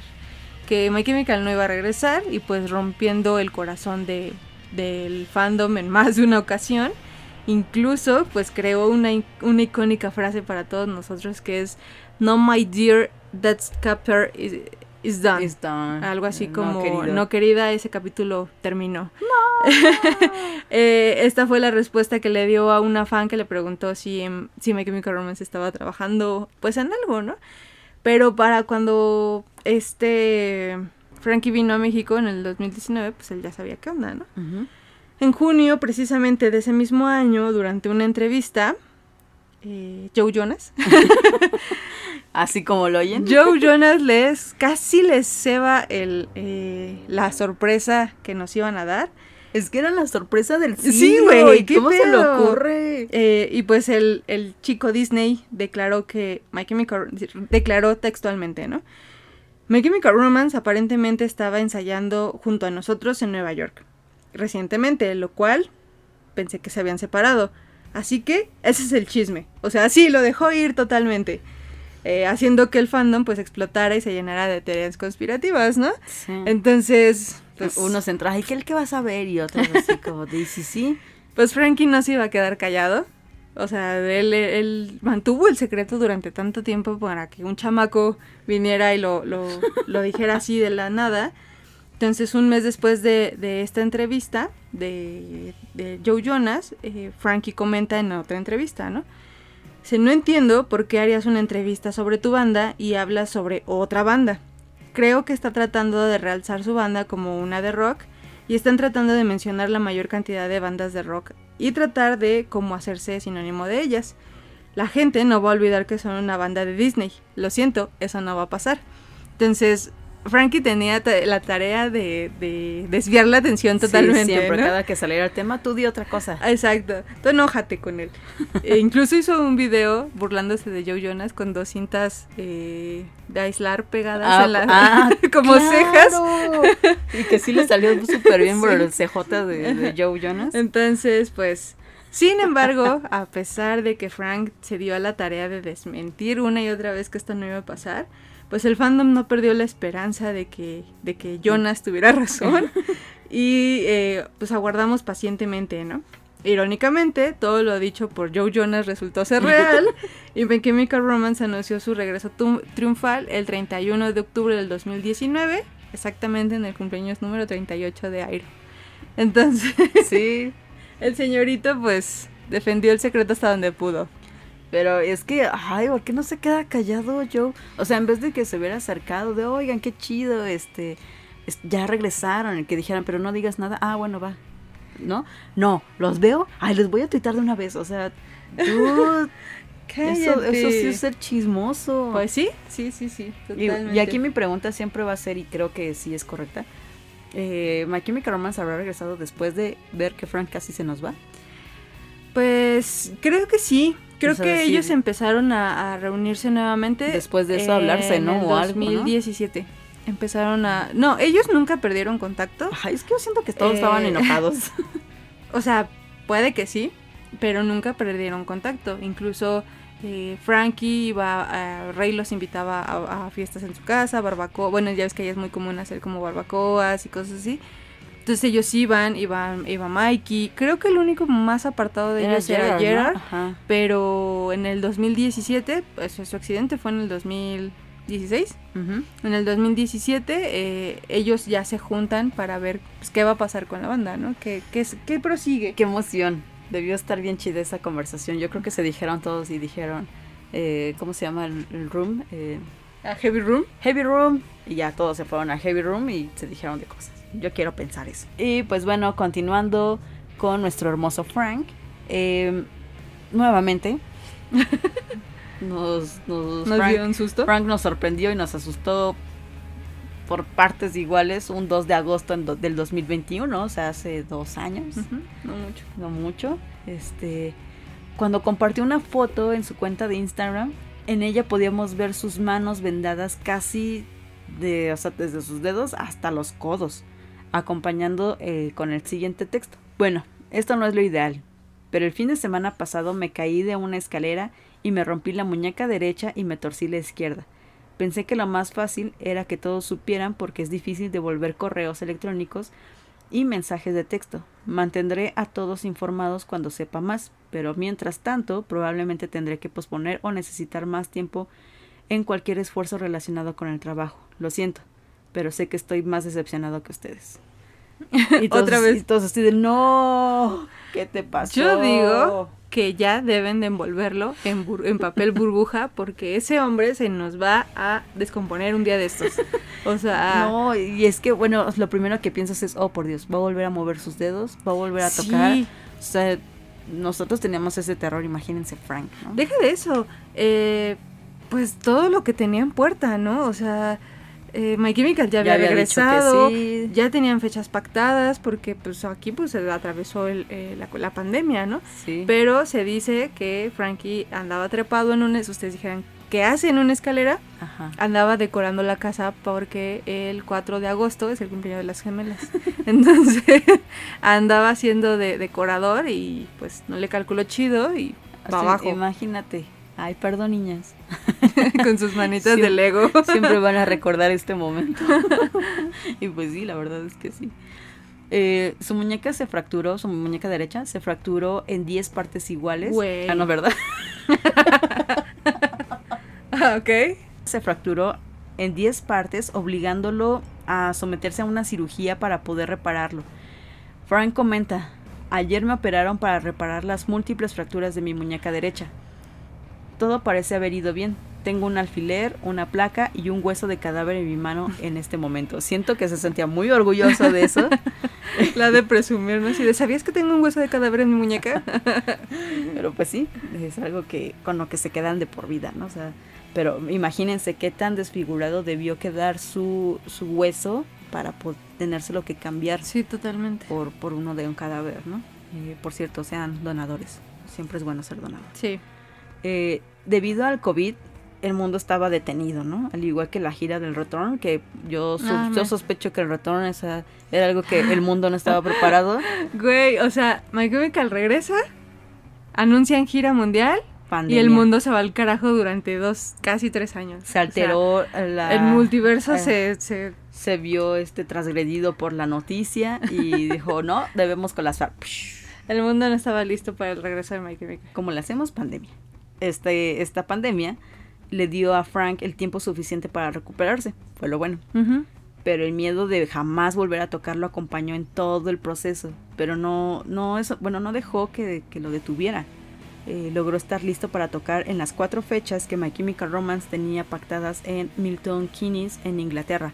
Y pues es como les decía, ¿no? O sea, eh, ese terror, ese miedo, eh, si nosotros lo teníamos, él lo tenía diez veces más, Sí, ¿no? imagínate. Y creo que el, su obstinación hizo que, que la verdad se recuperara. O sea, siento que eh, tanto las terapias este, eh, re- de rehabilitación y pues él su- sus ganas de, de no quedarse, imagínense, o sea, Frank no puede dejar de tocar, no puede dejar de crear, no puede dejar pasar mucho tiempo sin, sin, sin hacer algo de esto. Entonces, eh, yo siento que en cuanto podía, o sea, yo creo que le haber dicho, mira, no puedes hacer mucho esfuerzo, ok, al poco esfuerzo que tengo voy a hacer esto, ¿no? Y empieza a tocar, ¿no? Al grado de que, como ya sabemos, hasta hoy en día sigue tocando nuestro Frank. A mí me impresiona mucho el, eh, pues la recuperación que ha tenido en todo su, en todas sus lesiones, en todos sus accidentes, porque Frankie ya no tiene 20 años, o sea, ya no tiene 20 años. Aparte de todo. Ya está más grande, ya tiene 40. Nosotros sabemos que a partir de los 30 Ya. se te vence la garantía de tu cuerpo y te empieza a fallar de todo. Sí. Entonces, imagínate ellos eh, que son personas tan, tan activas eh, en una...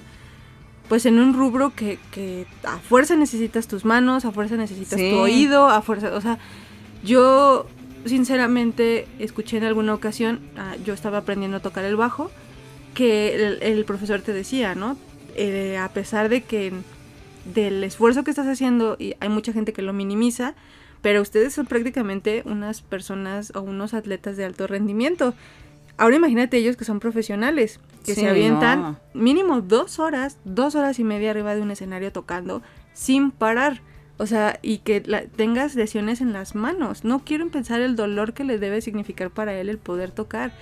Por eso sube tan tapado al escenario, para que no le dé frío, porque aparte trae todavía la lesión del hombro. Esa lesión ya no se le pudo se le corregir al corregir. 100%. Entonces, tiene hernias discales en la, en la columna debido al accidente también. Entonces, su cuerpo de Frank va a llegar en algún momento en el que va a decir, va a costar basta, mucho más, o sea, basta, ya es demasiado. El dolor que siente todo el tiempo. Entonces, eh, a mí me parece muy admirable y muy impresionante el que aún así se suba y el que aún así nos dé conciertos, porque por ejemplo en el Corona Capital, eh, pues estuvo presente, ¿no? Y tocó con su banda y tocó con My Chemical. Prácticamente Sí. se aventó dos conciertos ese día. Sí. Y que aún así la gente diga, pues es que es bien mamón. O sea, No, no, no, yo no digo, me ¿en serio? joda, ¿En no serio? me ¿En jodan, serio? Es no. que es que no nos ve. Es que no nos sonríe. Es que pues es que no te sabes el backstory. Le duele, todo el tiempo le duele. Y aún así trata de estar ahí porque lo disfruta. Exactamente. Sí, sí, sí, totalmente. Eh, Frankie lo que diría al respecto de su accidente fue, Hace seis meses tuve mi segunda cirugía para quitarme una placa de expansión y ocho tornillos de mi muñeca derecha, después de caerme de una escalera y romperla en 10 lugares. Si soy honesto, entre esta nueva lesión y el desgarro de mi hombro por el accidente en Australia, realmente no sabía si alguna vez podría volver a tocar la guitarra. Pero nunca dejé que esas palabras salieran de mi boca. Desde esa cirugía grabé una nueva canción con McKim, un disco con una nueva banda que probablemente se anunciará en los próximos meses y toqué en estadios con entradas agotadas con algunos de mis mejores amigos en todo el mundo. Nada que valga la pena hacer es fácil, pero todo es posible. Gracias por mis sueños hechos realidad, mantén la fe, a veces es todo lo que tenemos. Sí, totalmente. Eh, eh, sí, es que Frank lo dijo tal cual, ¿no? O sea, creo que, que a pesar del terror que estaba sintiendo, el hecho de no de no pronunciarlo quizás era para no hacerlo realidad, ¿no? Sí. y, tener la fuerza para, para continuar. Y pues yo creo que también fue mucha paciencia de las personas con las que colaboró, o sea, que ahora sabemos My Chemical Romance con, con este, regresando en el rotón. Yo no me los imagino así de llamándole, así como de, eh, oigan, tenemos un problema. Tenemos un 3312. Sí, ¿Ahora qué te pasó? Sí, este, me caí de las escaleras. ¿Pero estás bien? Ah, sí, me rompí la muñeca en 10 partes, pero estoy bien. O sea, les mando foto. Y ya yo creo que para los My Chemical y para Yami es así de ahora qué te pasó. O sea, basta, deja de lastimarte. Tiene eh, un siguiente, una siguiente consulta gratis porque ya llenó su taloncito de 10 por 10 consultas, la, la onceava es gratis. La operación es gratis. la operación es gratis. Sí, claro. Pero que no pase de dos fracturas. Ah, es que son 10. Bueno, pues. Pues miau. eh, una vez que Frank demostrara que no importa cuántos obstáculos le ponga la vida enfrente, él sortearía con una sonrisa. Y es muy cierto, ¿no? Listo para dar el siguiente paso y agregar otra banda a su larga lista. En 2020 Frankie nos presentaría a LS Dunes. ¡Uh! LS Dunes. LS Dunes. Ya, siento que ya, ya se nos acaba esto. Ya, ya casi. Y ustedes van para largo en este episodio, así que ustedes lo pidieron, vamos para largo. y pues sí, como, como tú dices, eh, vendría Les Dunes. Híjole, es que está bien, está bien chida esta banda, ¿no? Si, si, si hubiéramos que, si tuviéramos que definir a Les Dunes en una sola palabra, pues sería una super banda, la neta. Eh, ya que reúne lo mejor de la mejor de la escena hardcore eh, con miembros de, de diferentes bandas, ¿no? Como Siska Survivor, eh, Cogen and Cambria, Thursday y pues obviamente My Chemical Romance. Y pues obviamente también a My Chemical Romance que pues la, formación vendría siendo algo así. Anthony Green sería el vocalista, uh. el hombre de unos ojos impresionantemente azules. Eh, Frankie en la guitarra rítmica, porque nunca le ha gustado ser guitarrista principal al parecer. Es que uno se divierte más. Travis Stever en la guitarra principal.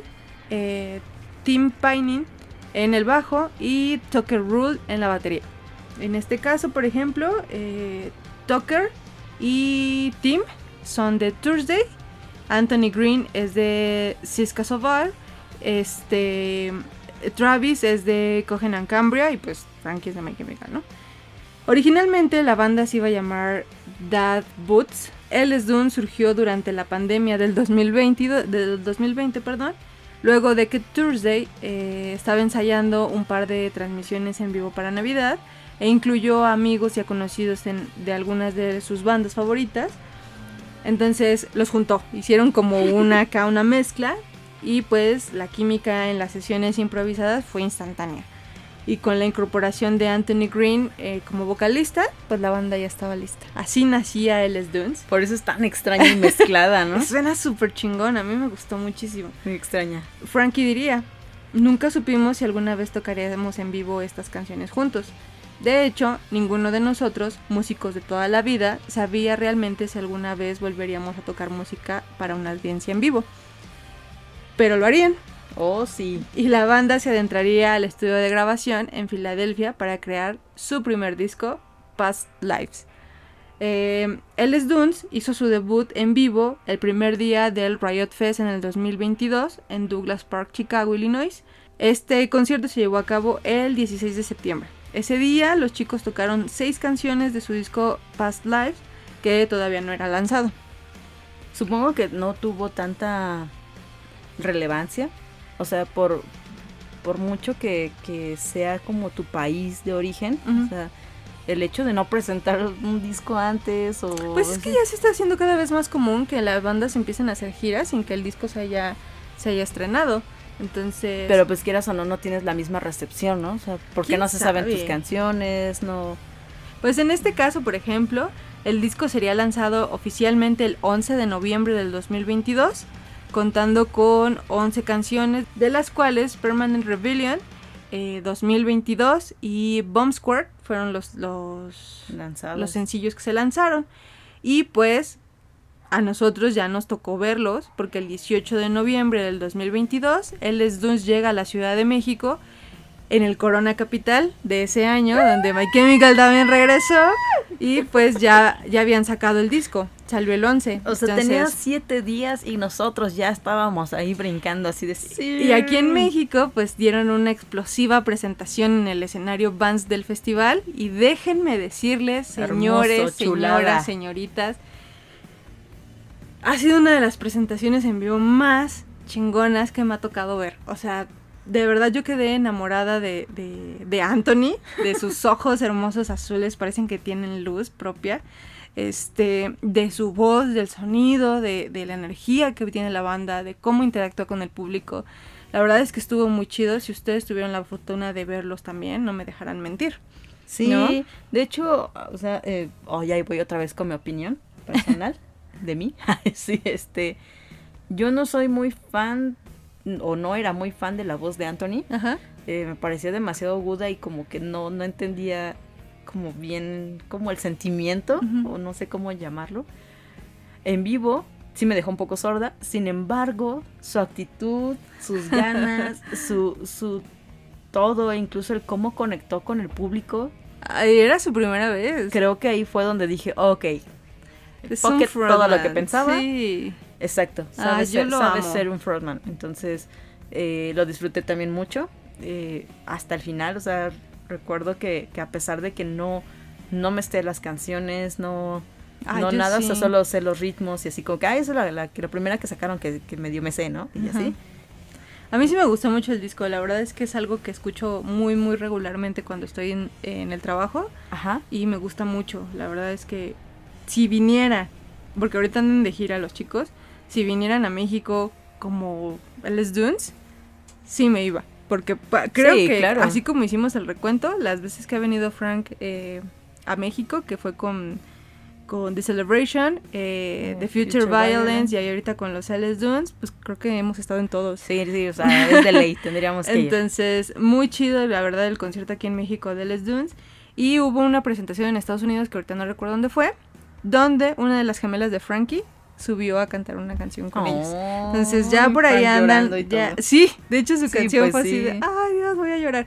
Este, ya por ahí andan los, los pequeños Airo, este, Ya haciendo más- sus, sus pininos en esta, en Ya esta más público sí, sí, claro. Y pues, aquí termina el recorrido de todo el multiverso de bandas que tiene eh, Frank. Frankie. Eh, yo me imagino a Frank como. Como esa escena de Doctor Strange donde le salen como muchos brazos alrededor. así, pero con todos sus disquitos en las manos, así como de escógele, ¿cuál quieres? Para todos tengo. Entonces, Sí, pues sí. yo me lo imagino así. Entonces, Eh, Qué bueno, a mí me alegra que, que Frank no se quede quieto. Como les hemos dicho, este capítulo iba para largo. Aún no terminamos, así que nos faltan todavía unos pequeños, pequeños, pequeños, a lo mejor ya se lo saben, datos curiosos de Frankie. Y pues vamos a empezar. va. Datos curiosos del señor Frank. Frank es amante de los perros. Siempre los va a preferir antes que los gatos y además creo que es muy evidente que, que tiene una manada de perros en su casa Sí. y todos como que tiene una conexión con todos. O sea, Sí, tiene a Luis, tiene a Sup, tiene a... Tiene uno que falleció que le dolió un buen, ¿te acuerdas? Ah, Este, sí, este... Ah, se me fue su nombre. eh, Bueno, tuvo una perrita que adoptó hace poquito que ya era ancianita. Eh, Millie, No. ella es una. Y Sweet Pea. Ah, Sweet Pea era... que, que cuando falleció Frank Sí. eh, simplemente no. Sí, fue, fue muy duro para todo el mundo. Todos los fans querían a Sweet Pea. Era muy Era muy bonito. y sobrevi- fue sobreviviente de cáncer. Y bueno, ahí les va este dato. Como varios integrantes de su familia llevan el nombre de Frank, tienen, tienden a llamarlos por ese mismo nombre, pero en diferentes idiomas. Por ejemplo, a su padre le llamaban Chich, como ya les habíamos dicho, que significa Frank en italiano. Y a Frankie le dicen Paco, porque es el diminutivo de, de Frank, de Francisco en, en, bueno, no en México, en español. Yo siempre he creído que Franco, de que Frankie o Frank sería Franco. Pero No, para mí siempre fue siempre Francisco. han sido Francisco, pero sí, le dicen Paco. Eh, entonces, recapitulando, el abuelo es Frank, el papá es Chich y, eh, y nuestro Frankie es Paco. Gracias a Dari Mesa por darnos este dato. Ya ven que en el capítulo pasado le decíamos Nos es que por, por qué, por qué Chich, ¿no? O sea, creíamos que era como algo de jazzista, pero eh, ya nos, ya Es nos algo de italiano. informó que es, es italiano. Entonces está Chich, que, que por eso le dicen, entonces Frank sería Paco. Así Muchas que gracias por el dato, Dari. Muchas gracias y no estamos locas cuando decimos Paco y la fiesta. Está técnicamente es correcto. Es, correcto y de hecho el mismo Frank lo dice, ¿no? Sí. Eh, otro dato curioso es que Frankie jamás fue un hombre de una sola guitarra y actualmente su colección ocupa una recámara completa en su casa, pero en el ascenso que tuvo con My Chemical Romance hubo una que fue inseparable, eh, convirtiéndose en un ícono dentro del fandom. Sí. Y sí. es aquella guitarra Epiphone Les Paul blanca apodada Pansy. Oh, Pansy. Todo mundo quería una Pansy. Yo la yo conocí a Pansy en el primer concierto. ¿Sí la traía? Sí la traía. Oh. Eh, la cual un día, de un día para otro, dejamos de ver, ¿no? La desaparición de Pansy se atribuyó durante mucho tiempo a un desafortunado técnico de MTV, pero más tarde se reveló que Frank había roto la guitarra en vivo durante un programa estrellándola contra un enorme cartel de MTV. Curiosamente, el incidente nunca fue mostrado en cámara. Yo digo que fue el técnico. ¿Que ya estaba rota? Es que de por sí ya era una guitarra muy viejita, ¿no? Sí, aparte, ¿sabes qué? Estuve leyendo que ese, ese modelo de Les Paul es muy común que se rompa del puente. De, De. de- entonces, de ahí fue donde se rompió Pansy. Pero, pues no, incluso el propio Frank dijo que él había sido.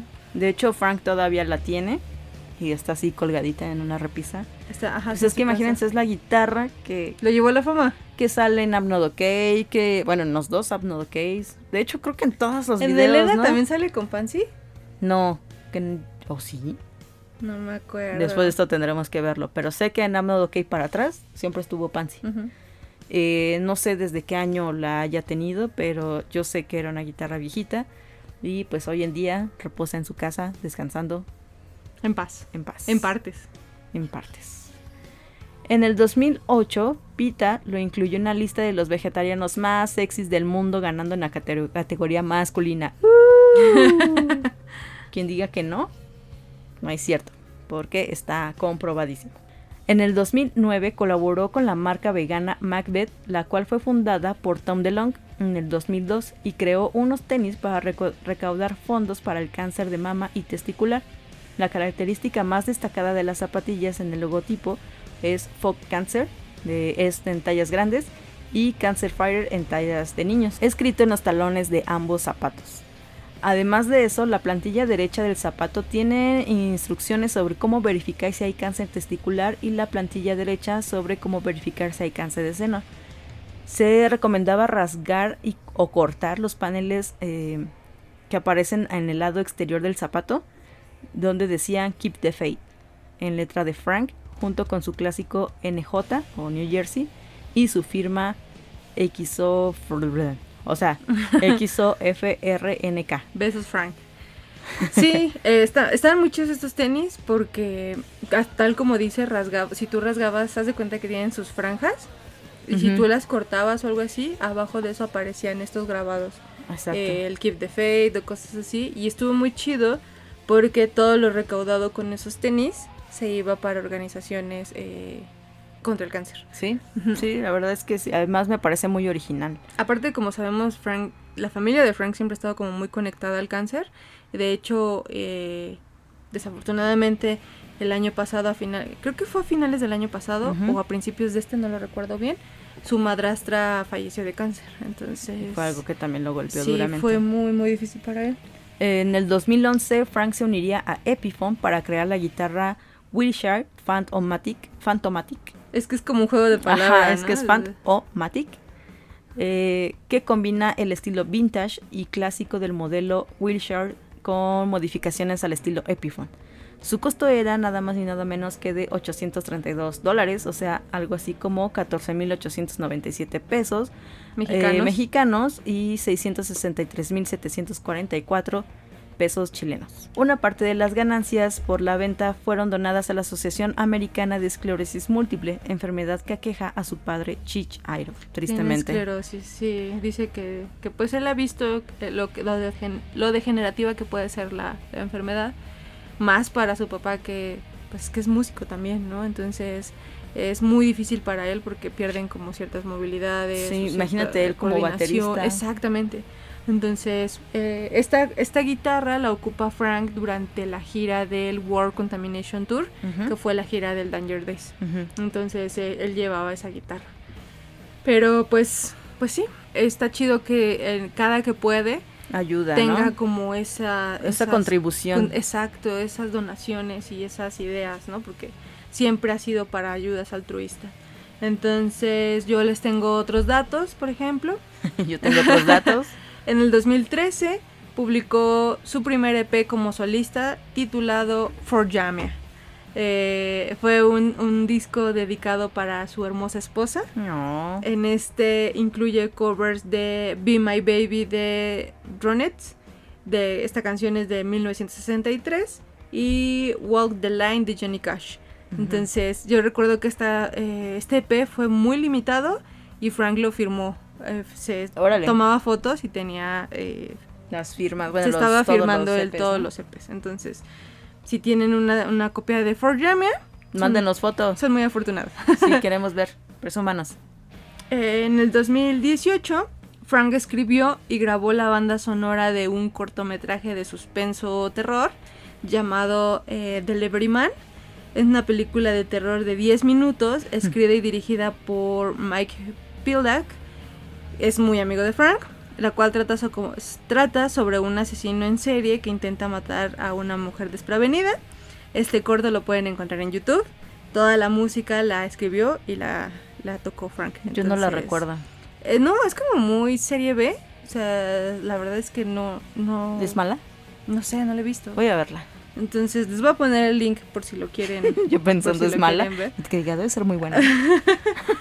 Y pues, como ya lo habíamos dicho, las fracturas y las lesiones nunca han sido un evento aislado en la vida de Frankie, eh, ya que en su juventud practicaba skate, andaba en patineta el muchacho aparte de todo, por lo cual tuvo varias lesiones, incluyendo dos dedos rotos, dientes astillados y fractura de tobillos. Eh, creo que cayó mal y se fracturó los dos sí, tobillos. sí suele pasar.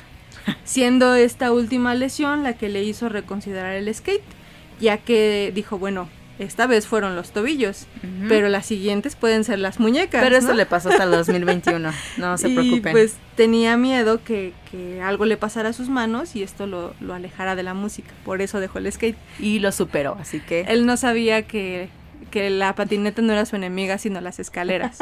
Pobrecito. Entonces, eh, eh, otro dato más sería que Frankie siempre fue amante de los tatuajes y actualmente su cuerpo está casi cubierto de ellos, ¿no? Ya hab- habíamos dicho que tiene hasta el trasero tatuado. Entonces, sus tatuajes van desde el interior del, de su labio, que tiene el NJ, hasta la punta de los dedos de los pies. Tiene tatuado también. Es que Entonces, no, qué dolor. eh, Kat Von D, no sé si la conocen, eh, ha sido la encargada de algunos de sus tatuajes más significativos. Como los retratos de sus, de sus dos abuelas, eh, su abuela Angelina y su abuela Lilian. Y también eh, el tatuaje que tiene en el En su brazo, de su abuelo, también se lo hizo Es ella. como el más famoso, ¿no? Exactamente. Y el Frankenstein completo que tiene en el brazo derecho, también ella se lo hizo. Y Frankie hizo una pequeña aparición en su programa de Cat Von D que se llamaba LA, LA Inc. Debe estar por ahí Eh, también en YouTube. Sí, y formó parte también del libro que se lanzó Kat en el 2008, donde muestra como pues varios tatuajes de varias personalidades, porque pues ya saben que ella como era tatuadora en Hollywood, era tatuadora, ya no se dedica a eso. ¿no? No, ya lo dejó. Este, pues ya, eh, ese libro creo que lo tiene Jen también. Le voy a, voy a preguntar. verlo, sí. Su primer tatuaje fue la calabaza que tiene en la parte superior de su espalda. Como, como que en la, en la jorobita. Tú siempre dices eso. Lo cual, eh, a la cual más bien le agregaría muchos años después la frase Keep the Faith durante una gira de My Chemical. Entonces Ay, primero Frank. fue la calabaza y luego fue el, luego fue el texto. Entonces, eh, pues así, así va esto. Yo creo que. O sea, si Frank nos contara el significado de cada tatuaje. Debe de tener tatuajes bien estúpidos. Sí, o sea, yo creo que ya hasta tiene ¿no? el lujo, ¿no? De que nada más me quedan dos centímetros aquí voy a poner algo. Un diente. sí. Sí, tiene un diente en al tener un espagueti, ¿no? También. Ah, un macarrón. Ajá, Ah, que era porque por ese su... se lo esco- eh, para una de las gemelas. de las gemelas le dijeron, ¿no? ¿Qué quieres ajá. que me tatúe? Un macarrón. Un macarrón. ajá. Bueno. Hola, macarrón. Uno de sus tatuajes más decisivos fue el escorpión en su cuello, que creo que es el que muchos recordamos, el cual representa obviamente su signo zodiacal, pero el hacérselo significaba más que eso. Airo diría, lo hice porque no quería conseguir un trabajo común. Nadie te dará un trabajo regular si tienes un cuello tatuado, ¿verdad? Básicamente fue una forma de forzarme a mí mismo a estar en la banda. De hecho, la banda pagó por él. Sí, la banda My Chemical creo que se lo dieron de regalo de cumpleaños. No. Fue así como juntaron todos sus centavos que tenían para poder pagárselo entre todos. y se lo y le pagaron su escorpión. En el 2005, Frankie anexaría a su colección de tatuajes Forget Me Not o No Me Olvides, que sería en español. La frase sería acompañada con la imagen de una mano saliendo del agua con un listón amarillo atado a uno de los dedos. Frankie contaría, obtuve el No Me Olvides después de que hicimos The Ghost of You. Estábamos en el bote y comenzamos a hundirnos. Realmente pensé que estábamos acabados, estábamos todos disfrazados de soldados y el bote empezó a volcar. El agua me llegó al pecho, pero me sacaron. Recuerdo mi vida pasando ante mis ojos y aceptando mi fe. Me hice el tatuaje para recordar esa sensación del final y que estaba bastante bien con eso. Descubrí que no tenía miedo a la muerte. Fue aterrador, pero quise decir que me asusté, pero el mismo, al mismo tiempo fue un alivio. Pensé, ok, es hora de irme, estoy bien con eso, ¿no? Creo que he hecho muchas cosas que siempre quise hacer y estaba feliz con la forma en la que vivía. Entonces de ahí es que la manita está saliendo del, Del agua, ajá. porque y no me olvides, ¿no? A mí se me hace muy irónico que que crea es que ahí siempre cree que va a morir y, y no es ahí, ¿no? Pero. Ay, no, no quiero pensar en, en el que sí vaya a ser ahí, ¿no? Eh, y pues bueno, sin duda a sus 41 años, Frank ha sorteado más de un obstáculo como podemos darnos cuenta, mirando a la muerte a los ojos en varias ocasiones y creando sonidos desgarradores a base de dolorosas experiencias, ¿no? Eh, Frank nos ha demostrado que no importa cuántas veces caigas, siempre debes levantarte manteniendo la fe y buscando lo que quieres en la vida mientras destruyes cualquier obstáculo para alcanzarlo, ¿no? exactamente. Así que hoy no es otra historia, hoy es un Three Cheers for my little Frankie. Sí. Bravo. Así que ese Frank, la verdad es que es, es gigante, aunque no lo crea. Frank es una persona muy admirable, muy sorprendente. eh, es el claro ejemplo de no importa, no importa cuántas veces caigas, levántate. O sea, levántate y, siempre ten bien, bien puestas tus convicciones y tus creencias y, todo, ¿no? Entonces, creo que esto le ha servido para sortear todos los obstáculos que le ha puesto la vida en estos años y aprovechar todas las oportunidades, ¿no? Que también le ha dado. Y mira, afortunadamente el que se tatuara ese escorpión fue como su salto de fe y de decir tengo que lograrlo porque porque no va a haber vuelta atrás, ¿no? Sí. Entonces, híjole, pues espero, espero de verdad les haya gustado, espero que, que pues que se tomen el tiempo de escucharlo. La verdad es que le invertimos mucho tiempo a este especial de dos capítulos porque había mucha información. Híjole, yo creo que me habrá aventado como unas 50 entrevistas eh, Sí, fácil leer, para leer, poder leer. sacar toda la, la información. Espero les guste y pues Que les hayamos contado cosas que a lo mejor no sabían o no se acordaban. eh, que vean con otros ojos a Frank. sí, Y, y que que lo entiendan un poco también. Sí, porque eso de, de que de verdad esté en el Corona tocando ante 90 mil personas, qué hombre tan chingón, porque aún con todo y dolor, o sea, lo que les comentábamos en el primer capítulo, que tiene que ponerse compresas calientes Antes de entrar antes de entrar a un y show, cuando baja, compresas frías, para poder lidiar con el dolor que tiene, o sea, sí. eh, como dice Elena, ¿no? O sea, eh, eh, son a- atletas de alto rendimiento. Imagínense, si ustedes tocan algún instrumento, sobre todo la guitarra, el cansancio de la guitarra, de estar rasgueando, más bien de la mano, estar rasgueando la guitarra durante dos horas. la presión que tienes que hacer en los dedos, o o sea, sea, es, es- sí es te duele, la verdad es que sí duele y si tienes una lesión pues más. Eh, y sin embargo, él lo hace sin quejarse, ¿no? Entonces, a mí mil respetos al señor me Frank. parece todavía un poco injusto que todavía digan que es súper mamón cuando pues no es así. obviamente tuvo que cambiar, Eh, pues fue un accidente Creo muy que es- grave, ¿no? Frank es muy eh, infravalorado y muy incomprendido en cierto punto, ¿no? O Sí. sea, de verdad creo que creo que eso es lo que pasa con él. Yo no considero que sea una persona hostil, que sea una persona pues mamona o algo así, pero pues ahí hay a mí a mí a mi parecer creo que Gerard es más así, pero pues no sé. Ahí ya esa consideración, ¿no? Y aún así es chido. Sí, yo lo amo, señor Gerard. Entonces, pues nada, eh, no hay una fuente principal de todo esto. Fueron diversas entrevistas desde Rolling Stones, AP, eh, muchas entrevistas de revistas independientes y cosas así. Un, un mucho vagar en internet. Exacto. Así que Entonces, yo quiero agradecerle a todos, en especial a Elena, por haber hecho esto posible. este, sí, me voy a aventar mucho tiempo de edición, no importa. Este es el capítulo oficialmente más largo sí. que hemos tenido. Oh, no sé en cuánto vaya a quedar, pero seguro es muy largo. Espero les guste, espero no nos abandonen y no nos olviden. Ese es mi, mi temor de haber cambiado el formato a 15 días. Pero bueno, Sí, se, sí, es que sí hemos visto una baja, así que se quedará, sí, sí. denos eh, sus likes y créanme que... eh, o sea, no, nos- no lo vamos a dejar de hacer esto porque amamos hacer esto. Pero, Hasta donde tenga que llegar. pero sí necesitamos esa Pero palmadita en la espalda, sí, la neta. Necesitamos amor, la neta. Pero pues Ah, nada, bueno. tampoco los vamos a obligar. Lo hacemos con mucho cariño y siempre vamos a estar aquí. Ustedes saben dónde contactarnos. Ajá. Eh, en el siguiente capítulo les daremos como... eh, vamos a cambiar un poquito el formato nuevamente. Vamos a tratar Eh, de darles vamos a algo ver cómo, cómo sale. Ya les habíamos comentado en el capítulo de, de um, My Chemical Romance, el último que tuvimos que fue el del, el del concierto aquí en México. Les habíamos comentado que también estuvieron en el Zero Fest y también visitaron eh, Sudamérica y todo eso. Entonces vamos a tener la oportunidad de tener dos crónicas. La crónica del Zero Fest Así y es. la crónica del concierto de Chile. Así es. Para esto eh, invitamos a dos personas, dos seguidoras de la página, dos quimicaleras del fandom desde hace mucho tiempo también, que que, conocemos también desde conocemos hace desde tiempo. ese tiempo. Eh, una estuvo en el Zero Fest y la otra estuvo en el concierto de Chile. Entonces que- vamos a ver cómo se arma ese capítulo, va a ser un poquito diferente, vamos a ver si les gusta ese formato y si sí, para ver si lo podemos aplicar en algún otro, en, en un futuro, ¿no?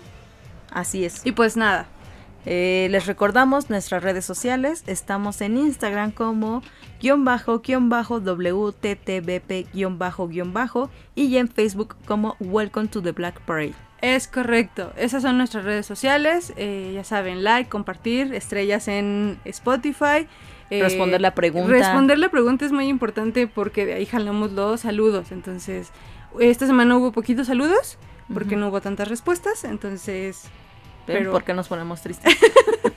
sí, yo entro a checar las métricas y bajaron un poquito, pero no importa, aquí estamos con mucho Vamos a echar ganas, vamos a echar ganas. Exactamente, y pues nada, vamos a despedirnos. Eh, yo soy Kemi. Yo soy Elena Romance. Esto fue todo por hoy. Sean buenos los unos con los otros. Y recuerden, si alguien cae, ayúdenlo a levantarse. Esto fue So Long and Good Night.